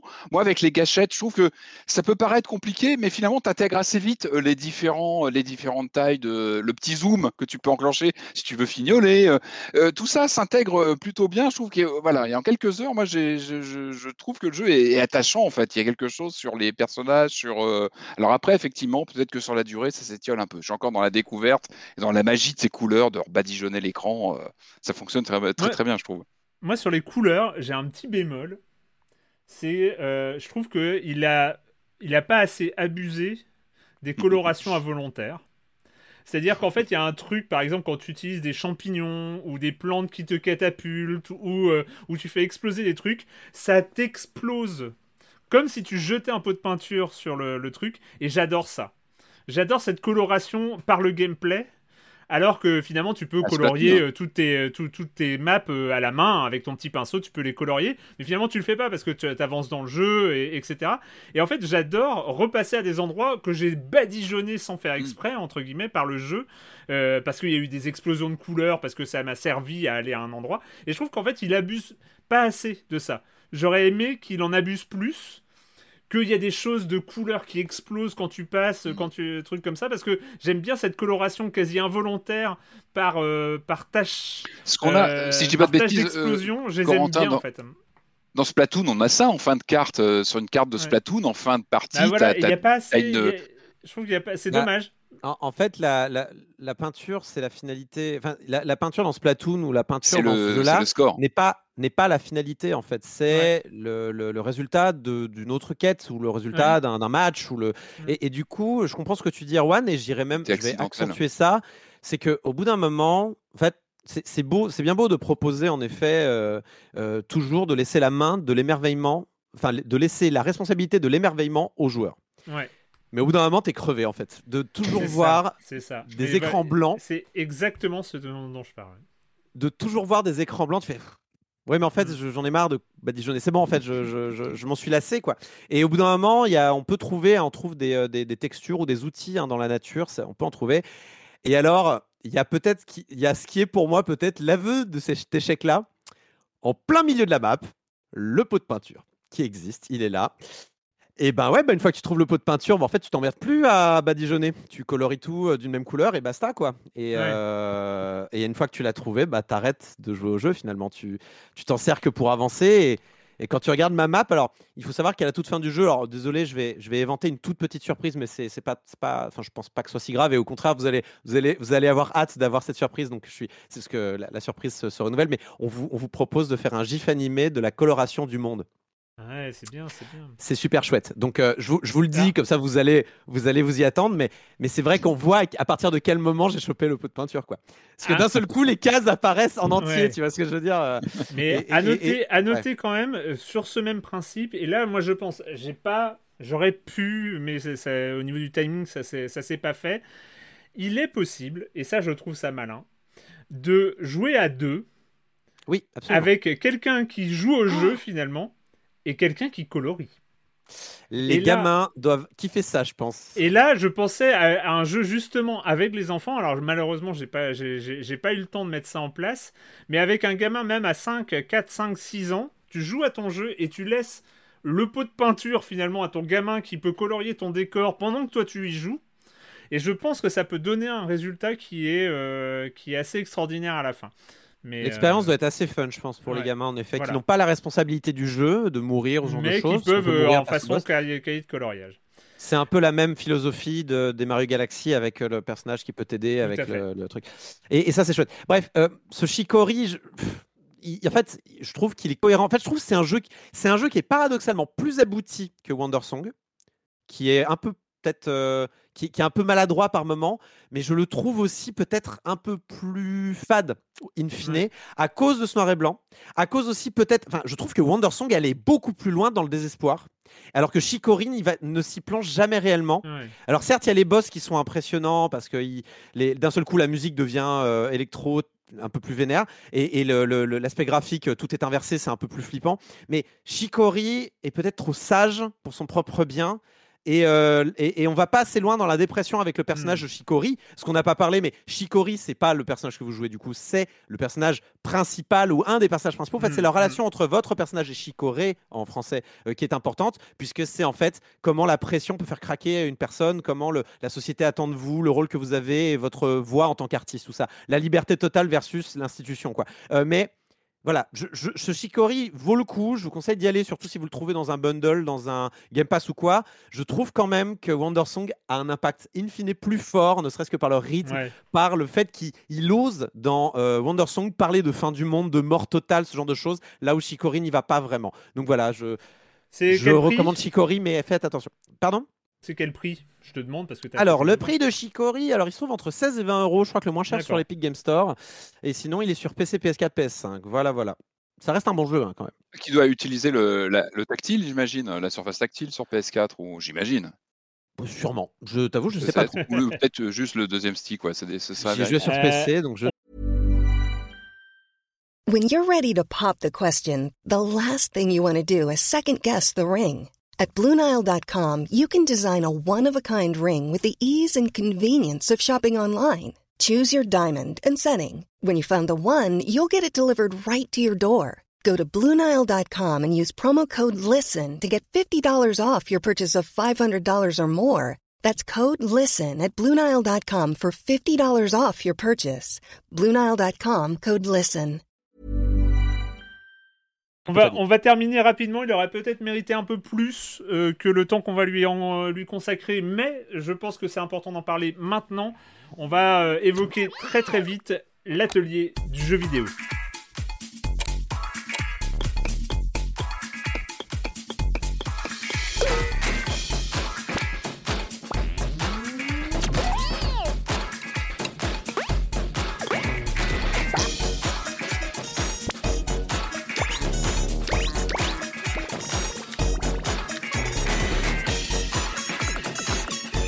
L'atelier du jeu vidéo, je crois qu'on vous en avait parlé lors du Nintendo Direct qu'il avait présenté parce que ça faisait trop envie, évidemment, de revenir à façon euh, Super Mario Maker, Super Mario Maker 2, faire des jeux vidéo euh, avec les outils de Nintendo, entre guillemets. Euh, ça, revient, ça remonte à loin, hein, WarioWare Do It Yourself. D'ailleurs, on est peut-être plus proche de WarioWare Do It Yourself que de Super Mario Maker. Mais l'atelier du jeu vidéo, comme son nom l'indique, va vous apprendre à créer vos jeux vidéo. En quelques mots, Corentin, je sais que c'est dur parce qu'en plus, ça fait Ouais, tout, euh, tout, le, tout le tutoriel, finalement, euh, qui, qui est une grande partie de l'expérience, c'est-à-dire apprendre à programmer tes jeux. Est-ce que maintenant, tu sais programmer un triple A? Alors peut-être pas un triple A, euh, mais euh, peut-être un petit jeu, on va dire, dans, dans les cases que nous propose euh, Hmm. ce- cet atelier de jeux vidéo. Tu parles de Nintendo Direct, même pas, hein, il a été, il a été droppé, mais comme ça, euh, sur Twitter. Enfin, c'était stupide. Ah euh, il avait vraiment été annoncé euh, un, un mois avant sa sortie et tout le monde était bon, bah d'accord, bah cool, ça a l'air super. Alors c'est pour qui? c'est ça la question, c'est pour qui alors du coup? Alors, que... C'est compliqué. L'atelier du jeu vidéo donc se présente quand on allume le jeu en deux, quatre- en deux parties. euh, vraiment, c'est c'est coupé en deux le jeu. Il y a le, euh, le, le mode libre, hein, le mode création, et le mode leçon. Le mode création n'est pas disponible dès le départ. Il faut au moins avoir fait Ah, une leçon. Ouais, il est bloqué. Il faut avoir fait au moins la- faut avoir fait le premier. Faut avoir fini le premier jeu en tuto avec euh, Bob et euh, Alice. Bob et Alice. Donc ceux qui connaissent un petit peu la, la, la cryptographie, en fait, ce sont des, des- souvent les personnages qu'on utilise en exemple hein, quand on fait du, du- des exemples de chiffrement, enfin de crypto. Je sais pas, je sais pas comment on dit. J'ai toujours peur de me tromper avec la terminologie.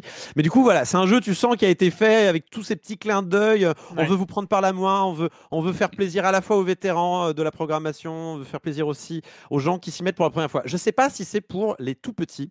Euh, je pense, je sais pas quel âge il a Arthur. euh, c'est c'est lui qui s'y met. hein, Il a euh, 9 Erwan. ans. euh, alors pour euh, juste, euh, j'ai j'ai pas fait encore une fois d'enregistrement euh, parce que ça, ça va faire euh, trop le père fan de son enfant et tout ça. Enfin, il faut, faut- j'ai j'ai arrêté. Il a fait déjà deux fois dans cette saison. Peut-être Laissons le forum décider. Laissons le forum. les- décider. Ah, les- début de début Non, de saison j'ai- première, peur, j'ai peur d'imposer comme ça euh, mon, euh, mon- ce, ce- ce côté-là à, à- à l'émission, mais euh, tout juste pour dire qu'il est à donf, c'est-à-dire que euh, c'est vraiment, il a super accroché et je l'ai même récupéré à la, à la sortie de l'école où il m'a dit Hé papa, j'ai réfléchi à mon jeu, à comment je vais pouvoir faire euh, ça. C'est-à-dire que Mhm. c'est le côté. Pour ceux qui ont fait de la programmation informatique, c'est très souvent où on est face à un problème et puis en fait, on, quand on se réveille avec la solution ou euh, on y pense euh, à des moments euh, où le cerveau divague, etc. Ouais. Et ça crée ça en fait. C'est Mhm. très très impressionnant et il est, euh, il est vraiment depuis. Euh, 4 jours là que- que- qu'on qu'on a le jeu, 4-5 jours, il ne, il ne joue à rien d'autre. C'est, euh, il est à Donf, là il est dans la. je crois qu'il a dépassé la pièce qu'on fait en 3D et il est au, Ouais. au- au- au truc suivant où il doit faire un jeu. Il va faire un jeu de course. Il m'en parle déjà D'accord. alors qu'il n'a pas encore commencé. Mais, euh, c'est- Euh, mais, euh, mais ça, ça me rappelle Minecraft. hein, je, pour avoir discuté avec des parents, euh, certains enfants qui jouent à Minecraft, pareil, à l'école, font des plans et en venant, euh, Ouais. veulent les mettre en application, ce genre de choses. Euh, donc euh, voilà, je vais, je vais quand même expliquer concrètement ce qu'il y a. Donc on arrive euh, dans ce tutoriel euh, et en fait, en gros, on va, le tutoriel va alterner entre euh, des leçons extrêmement prises par la main. euh, de, de- de construction jeu, donc il doit y avoir 5 ou 6 jeux à faire avec Bob, euh, où en fait c'est vraiment par étape où Bob va vous dire quoi faire sur chaque étape. Vous allez le faire vous-même, mais vous ne pourrez pas, par exemple, sélectionner une autre option que ce que vous devez faire. Donc c'est bien dans l'idée parce que c'est extrêmement bien écrit également. Euh, il fait des petites blagues, il vous parle vraiment comme si vous étiez son pote et à qui on explique de faire un jeu. Mais on peut pas se tromper non plus. C'est à mon sens un peu la limite de ce tutoriel-là. C'est que aucun, on, vous, laisse, on vous donne un peu plus de liberté après parce qu'on vous dit plus où, est- situé tel élément. Comme ça, il faut retenir dans quel tiroir se trouve tel élément. Mais on ne vous permet pas de vous tromper. Je trouve ça dommage? Je pense que euh, il aurait été intéressant d'avoir un tuto où, par exemple, certaines erreurs sont attendues où on vous laisse l'option de faire certaines erreurs attendues Mm. et vous dire alors non là tu t'es trompé parce que euh, ça va faire ça regarde on va essayer ensemble et on voit bien que ça marche pas exactement comme tu le fais on apprend aussi beaucoup par l'erreur sauf que le jeu vous laisse jamais vous tromper et donc je pense qu'au niveau du tutoriel c'est la limite de ce tutoriel là qui est Ouais. encore une fois je répète extrêmement bien écrit et couvre pas mal de choses euh, pas mal des outils qu'il y a dans le jeu il est assez engageant. hein. On a envie de continuer avec Bob, qui est très sympa, euh, de, de- de faire les jeux. Et c'est vrai qu'on le voit se construire. C'est engageant. On a envie de le faire. Mais on se sent vraiment, un, à mon sens, un poil trop pris par la main. Ou au moins, ça va peut-être mériter qu'on qu'on ait différents niveaux d'apprentissage. Et ensuite, entre chaque jeu qu'on va construire ensemble, on va avoir euh, euh, Des quiz en fait. Des petits puzzles, ouais. Euh, donc, on vous met face à un jeu qui est dysfonctionnel et vous devez le réparer en fait. Euh, on, vous, euh, on, vous le met, on vous met face au jeu, vous l'essayez. Donc ensuite, vous ouvrez, on va dire, l'arrière boutique avec donc tout ce système où je vais revenir dessus hein, de, de, fenêtres en fait ou de, de nodes, donc les fameux nodons. Tous ces nodons qui sont des blocs qu'on relie les uns avec les autres. Et en fait, il faut trouver le problème, sachant que le but du jeu à chaque fois, c'est d'attraper la pomme. Voilà. Mm. Donc vous allez avoir un personnage dont euh, les euh, directions ne sont pas rattachées à des bouts à un stick par exemple. Et donc il va falloir ah bah oui bien sûr ça peut pas marcher puisque le personnage n'a pas euh, n'a pas les boutons rattachés. Donc il faut rattacher les boutons et ensuite vous revenez dans le dans le jeu et vous allez chercher votre pomme et hop vous avez réussi votre petit casse-tête. À un autre moment ça sera ah euh, votre personnage en fait il va détruire la plateforme sur laquelle il va tenter de marcher pour récupérer la pomme. Il va falloir désactiver une case dans les paramètres. Donc ça voilà comment fonctionne le tutoriel qui est assez efficace qui couvre on va dire les deux bons tiers, je dirais, ou au moins la moitié euh, des euh, nodons disponibles euh, dans tout le jeu. Et ensuite vient le moment où on va commencer à créer de nous-mêmes euh, dans l'éditeur de jeu. Il va falloir commencer un petit peu à aborder l'éditeur de jeu, qui est un gros morceau. Je suis désolé, Erwan, je vais vraiment faire au plus vite. Donc, en fait, si vous avez déjà touché un moteur de jeu, souvent, il est divisé en trois parties. Vous avez tout ce qui est l'aspect logique, tout ce qui est l'aspect graphique et euh, tout ce qui est euh, où, va- où va être- où vont être situés tous les éléments dans votre jeu, en fait. Le plus souvent, hein, bien sûr, il y a des exceptions. Et vous allez avoir ensuite le rendu final que vous allez pouvoir essayer à la volée. Et en fait, là, Nintendo a fait le choix de euh, mélanger euh, l'emplacement et euh, le- le- là où vont être situés tous vos éléments et l'aspect logique. Les deux sont mélangés en fait.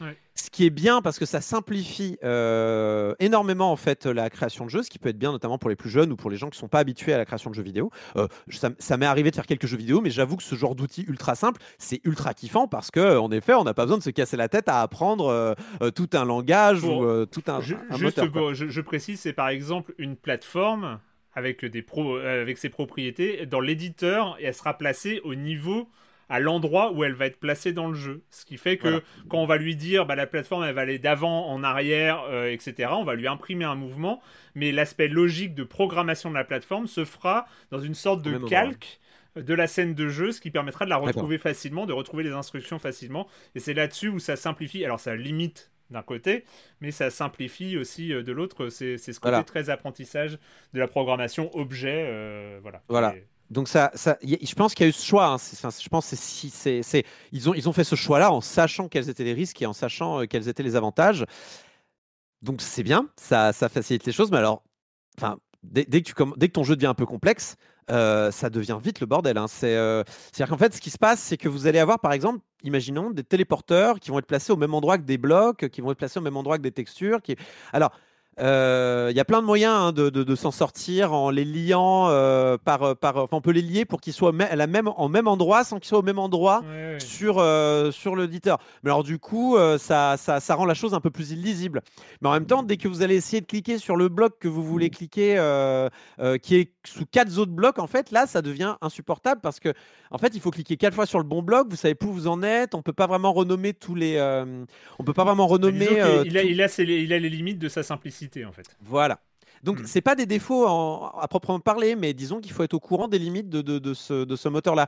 Euh, et dès qu'on va toucher à la 3D, ça va devenir aussi le, le bazar. Parce que le jeu, il est euh, donc, euh, donc le jeu vous permet de faire des jeux euh, en 2D, euh, vu de côté, comme pour un jeu de plateforme, ou des, des, des shoots 'em up, où on va plutôt prendre la vue du dessus et on va regarder le sol, en fait, pour que ça soit plus simple. Mais dès qu'on va faire des jeux en 3D, alors là, ça, ça devient vite le bazar, parce que votre objet, vous allez le placer. Donc vous allez pouvoir gérer l'axe Y et l'axe X pour le placer sur un plan 2D. Et pour choisir le plan Z, il va falloir changer de plan, ce qui va changer toute la phase de votre euh, zone de travail. Et ensuite, euh, de redéplacer votre bloc. Il va falloir le retrouver. Ça se trouve, il est à l'autre bout de la map. Enfin, il est à l'autre bout de votre espace de travail. Donc il faut se déplacer. C'est pas toujours facile. Voilà, donc c'est bien pour euh, faire des jeux vidéo, mais euh, pour faire des jeux vidéo rapidement, pour apprendre pas mal de bases de programmation. En fait, le, le jeu va utiliser les nodons, va leur donner une personnalité euh, pour en fait vous, vous donner des concepts simples de logique, de Ouais. programmation. Par exemple, il y a un exemple moi que je trouve qui marche très bien, c'est la notion de raccourci. Donc, on- vous allez pouvoir en fait faire passer un signal en reliant un nodon dans le raccourci, dans l'entrée, c'est un récepteur, et vous allez pouvoir le donner dans un émetteur. Ça, c'est les, ça, c'est les variables en programmation vrai. C'est euh, comment ne pas à chaque fois aller euh, recalculer le même truc et tout. Vous les mettez dans un émetteur et il sort dans autant de récepteurs que. euh, pardon, vous le mettez dans un récepteur et il va sortir dans autant d'émetteurs que vous voulez. C'est littéralement une variable dans laquelle vous allez pouvoir stocker une valeur, un chiffre, un vrai faux, ce que vous voulez quoi. Et donc. Le, le jeu va essayer de vous transmettre plein de trucs par un langage très simplifié, Mhm. mais du coup, voilà, la limite, c'est qu'on a un moteur qui n'est pas aussi puissant qu'il pourrait l'être. Alors évidemment, vous aurez toujours des euh, mecs ultra puissants qui vont vous refaire Doom comme d'habitude, ou Sonic ou Mario euh, dans le moteur. Mais même moi, avec mon tout petit niveau euh, de création de jeu, j'ai le sentiment déjà d'avoir été un petit peu empêtré hein, dans, dans ces calques qui se superposent et tout ça, dans ces nodons qui se superposent. Donc, alors peut-être qu'il y aura des astuces que j'ai pas notées, mais en tout cas, j'ai déjà ressenti ça euh, de mon petit niveau, quoi.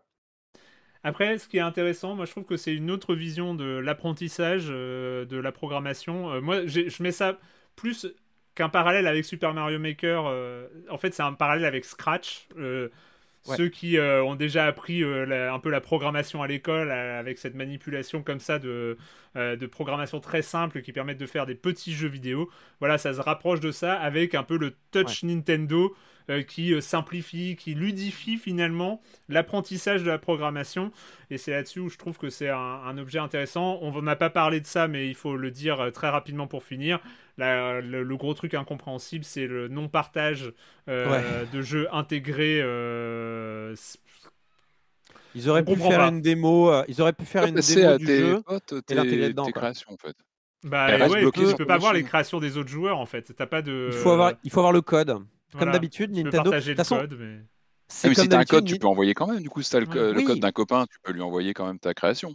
Oui. Mais c'est comme d'habitude, Ouais. euh, Nintendo se déleste de la modération sur les réseaux sociaux, Mm. sur les plateformes externes. C'est pas très grave au final, hein, et s'il y a que ça, euh, c'est pas, très grave. Mais euh, même pour les Oui, gamins, mais- en vrai, je... Enfin, c'est pas très grave, sauf que euh, l'apprentissage du code et de l'informatique en règle générale, et ben ça On se partage. fait en regardant le code des autres. Ah et bah oui, euh, là-dessus, c'est Ah un peu la faiblesse du truc.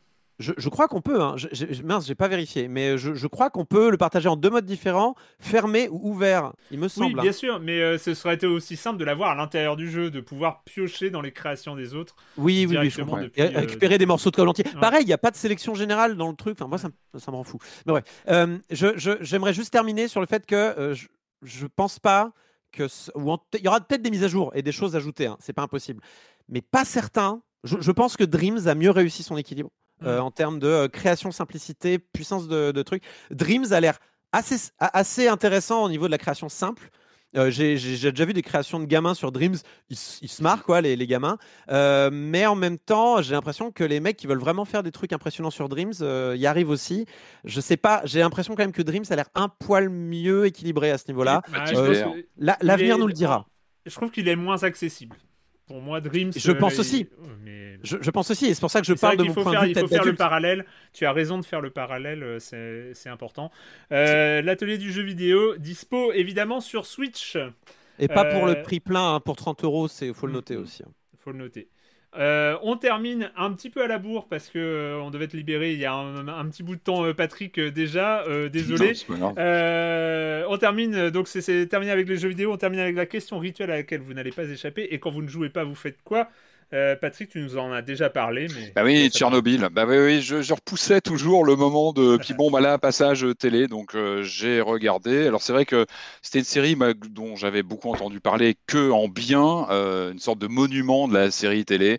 Et je, je, je reconnais, moi j'ai été complètement euh, estomaqué par la, la qualité à tous les niveaux, que ce soit en termes de réalisation, que ce soit en termes d'interprétation. Je Mhm. que les acteurs sont tous, euh, sont tous assez incroyables. Et puis, euh, alors c'est marrant parce qu'elle doit durer quoi 5-6 heures peut-être? Il y a 5 épisodes. J'ai l'impression d'avoir passé un temps fou. Enfin, c'était vraiment éprouvant à regarder. On rappelle, hein, donc euh, série en, donc en 5 épisodes qui retrace les événements d'avril 86 avec l'explosion de la centrale nucléaire de Tchernobyl. Euh, c'est glaçant. Pour moi, c'est un des pires films d'horreur que j'ai vu de ma vie parce que c'est réel, c'est du réel. Alors, je, crois qu'il y a des questionnements sur certaines libertés, évidemment, parce qu'il y y, a des petites touches de fiction des personnages qui ont été créés pour, bah, pour voilà, que ce soit que ce soit sous forme de, de série télé. Euh, moi, ce qui m'a vraiment, euh, ce qui m'a vraiment impressionné, c'est l'horreur, parce que c'est une série euh, horrifique, on peut le dire, un peu en deux temps. C'est-à-dire qu'on a les premiers, les- le premier, deuxième épisode où on est vraiment sur une horreur de la situation, l'horreur du choc de l'explosion et de la catastrophe humaine, évidemment, qui, qui, qui, qui va sans dire. Et puis après, il y a une sorte de de deuxième horreur qui apparaît, l'horreur bah, de, de l'administration, l'horreur de, de la non-vérité, de, voilà tout ce qui se passe après. Il y a une autre forme d'horreur qui jaillit. Et puis ce qui m'a aussi marqué, c'est que évidemment il y a le choc des images, moi qui m'a perturbé évidemment sur les, notamment sur les deux premiers épisodes où on est dans l'horreur du, du- de, de l'accident, des personnes blessées, mourantes. Il y a cette horreur frontale. Et puis aussi cette horreur, c'est là où on voit le brio de cette, cette réalisation. C'est pour moi les moments les plus frappants viennent des, des moments plus calmes de discussion euh, entre ce spécialiste nucléaire qui est dépêché sur place pour voir un petit peu ce qui se passe, ce qu'on peut faire, cette situation qui dérape complètement, et puis un dignitaire euh, euh, donc du gouvernement qui est dépêché avec lui pour le surveiller un petit peu, voir s'il fait ce qu'il faut, qu'il reste bien dans les clous. Et c'est ce rapport entre ces deux personnages est très touchant évidemment parce qu'ils apprennent à se connaître et puis à s'évaluer. Et c'est souvent voilà les discussions entre deux qui sont les plus glaçantes parce que par les mots, des réalités jaillissent euh, sur le fait qu'eux-mêmes sont condamnés parce qu'ils sont là depuis trop longtemps. Et ce sont vraiment les moments les plus intimistes, les plus recentrés comme ça, sur, euh, ou les moments à table avec Gorbatchev qui est là, où vraiment des réalités euh, sont dites et sont totalement glaçantes. Euh, alors sans jeu de mots, moi j'en suis sorti, on en sort un peu irradié. Je trouve qu'au bout de 5 heures ou un peu plus de série, on n'en sort pas complètement indemne. Et, euh, c'est marrant parce que moi les années 80, j'en ai une vision, vous savez, un peu euh, idéalisée. 86, c'est l'explosion du jeu vidéo, c'est Rocky 4. c'est- Et c'est marrant, c'est une sorte de piqûre de rappel de se dire qu'entre ça, Challenger, enfin c'était un peu une année pourrie, quoi, mais vraiment abominable quand on y pense 86. Et non, vraiment, puis on apprend des choses. Donc voilà, je n'oublierai jamais cette série et elle mérite amplement tous les, voilà, toutes les célébrations qu'elle a eues, toutes les récompenses, parce que c'est vraiment du très haut niveau. Et encore une fois, une, je trouve vraiment l'interprétation est incroyable. Il n'y a pas de gras, en fait. Il n'y a pas de gras, il n'y a pas trop de pathos. Enfin, moi, j'ai vraiment trouvé ça euh, très bien équilibré, très bien rythmé. Il y a un aspect euh, dans l'urgence qui est assez. euh, ah mais qui est incroyable. Et puis des euh, plans, des plans de caméra, des plans, euh, des reconstitutions qui sont mais, mais glaçantes. Vraiment des images que j'oublierai jamais. Et, En, en fait, euh, t'es presque, es presque un journaliste embed, enfin un journaliste. euh, Ouais. presque, tu regardes ça presque comme un documentaire. euh, alors T'es sur place et, tu, et surtout tu découvres l'ampleur. C'était un mot pour moi Tchernobyl. C'était que moi j'avais 10 ans quand c'est arrivé. J'ai vu ça de très loin. En plus, les informations arrivaient vraiment au compte-goutte. hein. Les, les médias n'étaient pas les mêmes. Et puis les années passant, on s'y intéresse pas forcément plus que ça parce que ça fait partie de l'histoire. Et quand on rentre vraiment dans le, dans le détail de, de, de ce qui aurait pu arriver en pire encore, c'est tout à fait glaçant. Et puis évidemment, on en garde des choses même pour le pour l'avenir. Ça fait réfléchir sur plein de choses. Corentin? Bon, euh, comme je l'ai dit euh, avec le 3 et tout ça, euh, et même en vrai, l'atelier de jeux vidéo, c'était compliqué de trouver du temps pour faire autre chose ces derniers jours. Mais donc, je vais parler d'un bouquin en fait qui, est, sur ma table de chevet et que j'avance péniblement parce que c'est quand même des lectures assez compliquées. Mais je l'ai encore et je, n'abandonne pas. J'en suis à la moitié pile. Donc, ça s'appelle Game Programming Patterns et qui est donc un bouquin, comment dire?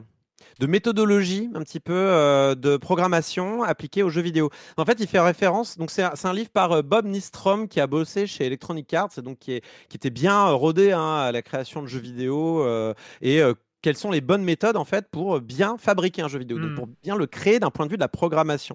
Parce que bon, pour ceux qui sont pas habitués à la programmation, donc il y a la programmation, euh, programmation, hein, vraiment. euh, vous avez des fonctions que vous appliquez, vous allez voir la documentation, vous, vous faites vos, vos- vous faites votre code quoi. Et puis en fait, si vous dézoomez un petit peu votre code, vous, vous avez la manière dont vous l'organisez, la manière en fait euh, où vous allez un petit peu euh, concevoir, vous allez faire l'architecture de votre programme finalement euh, euh, d'une certaine manière. Et en fait, ce livre parle vraiment de ça, ce qu'il appelle des patterns.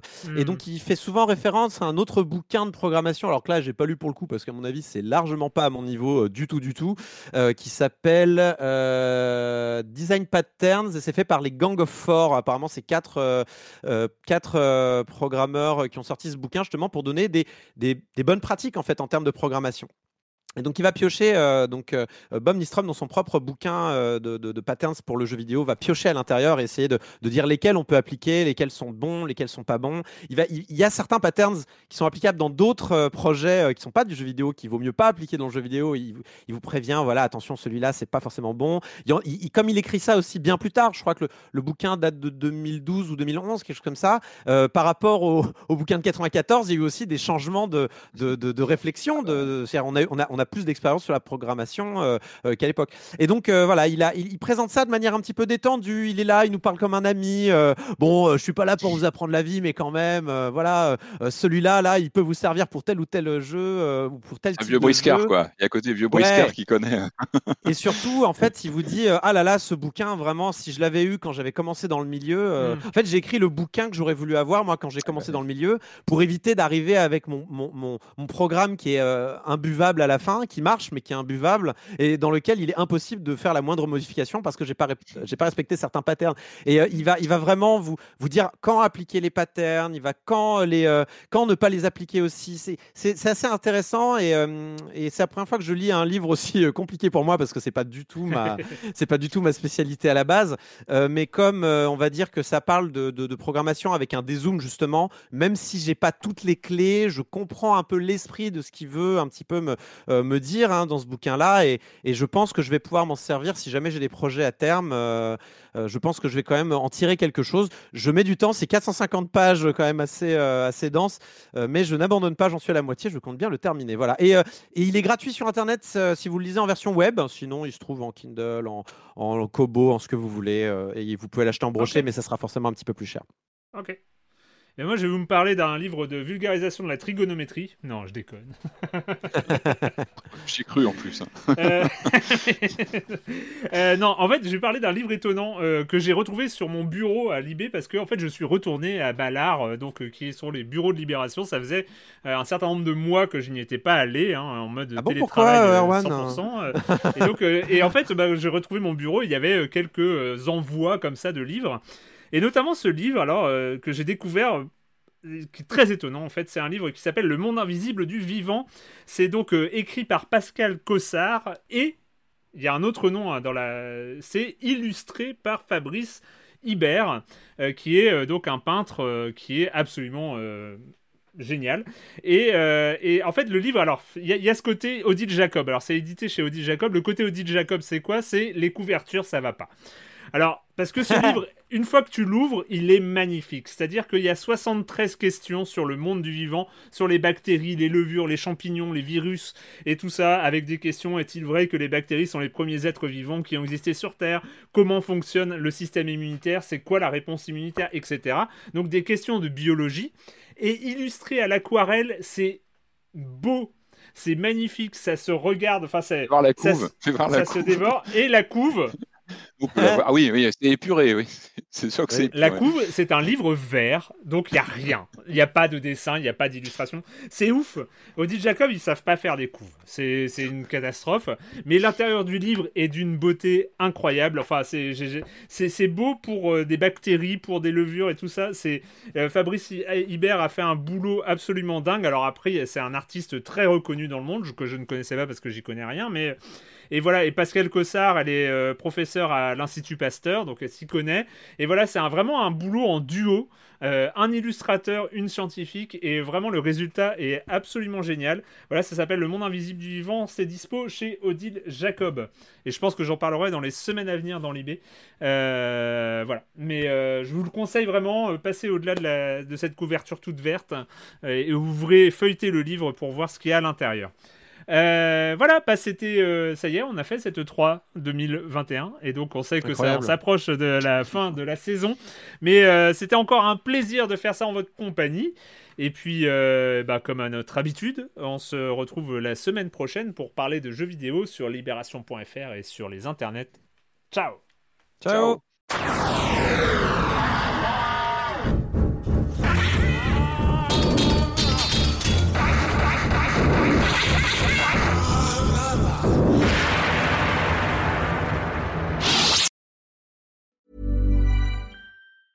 Even when we're on a budget, we still deserve nice things. Quince is a place to scoop up stunning high-end goods for 50 to 80% less than similar brands. They have buttery soft cashmere sweaters starting at $50, luxurious Italian leather bags, and so much more. Plus, Quince only works with factories that use safe, ethical, and responsible manufacturing. Get the high-end goods you'll love without the high price tag with Quince. Go to quince.com slash style for free shipping and 365-day returns.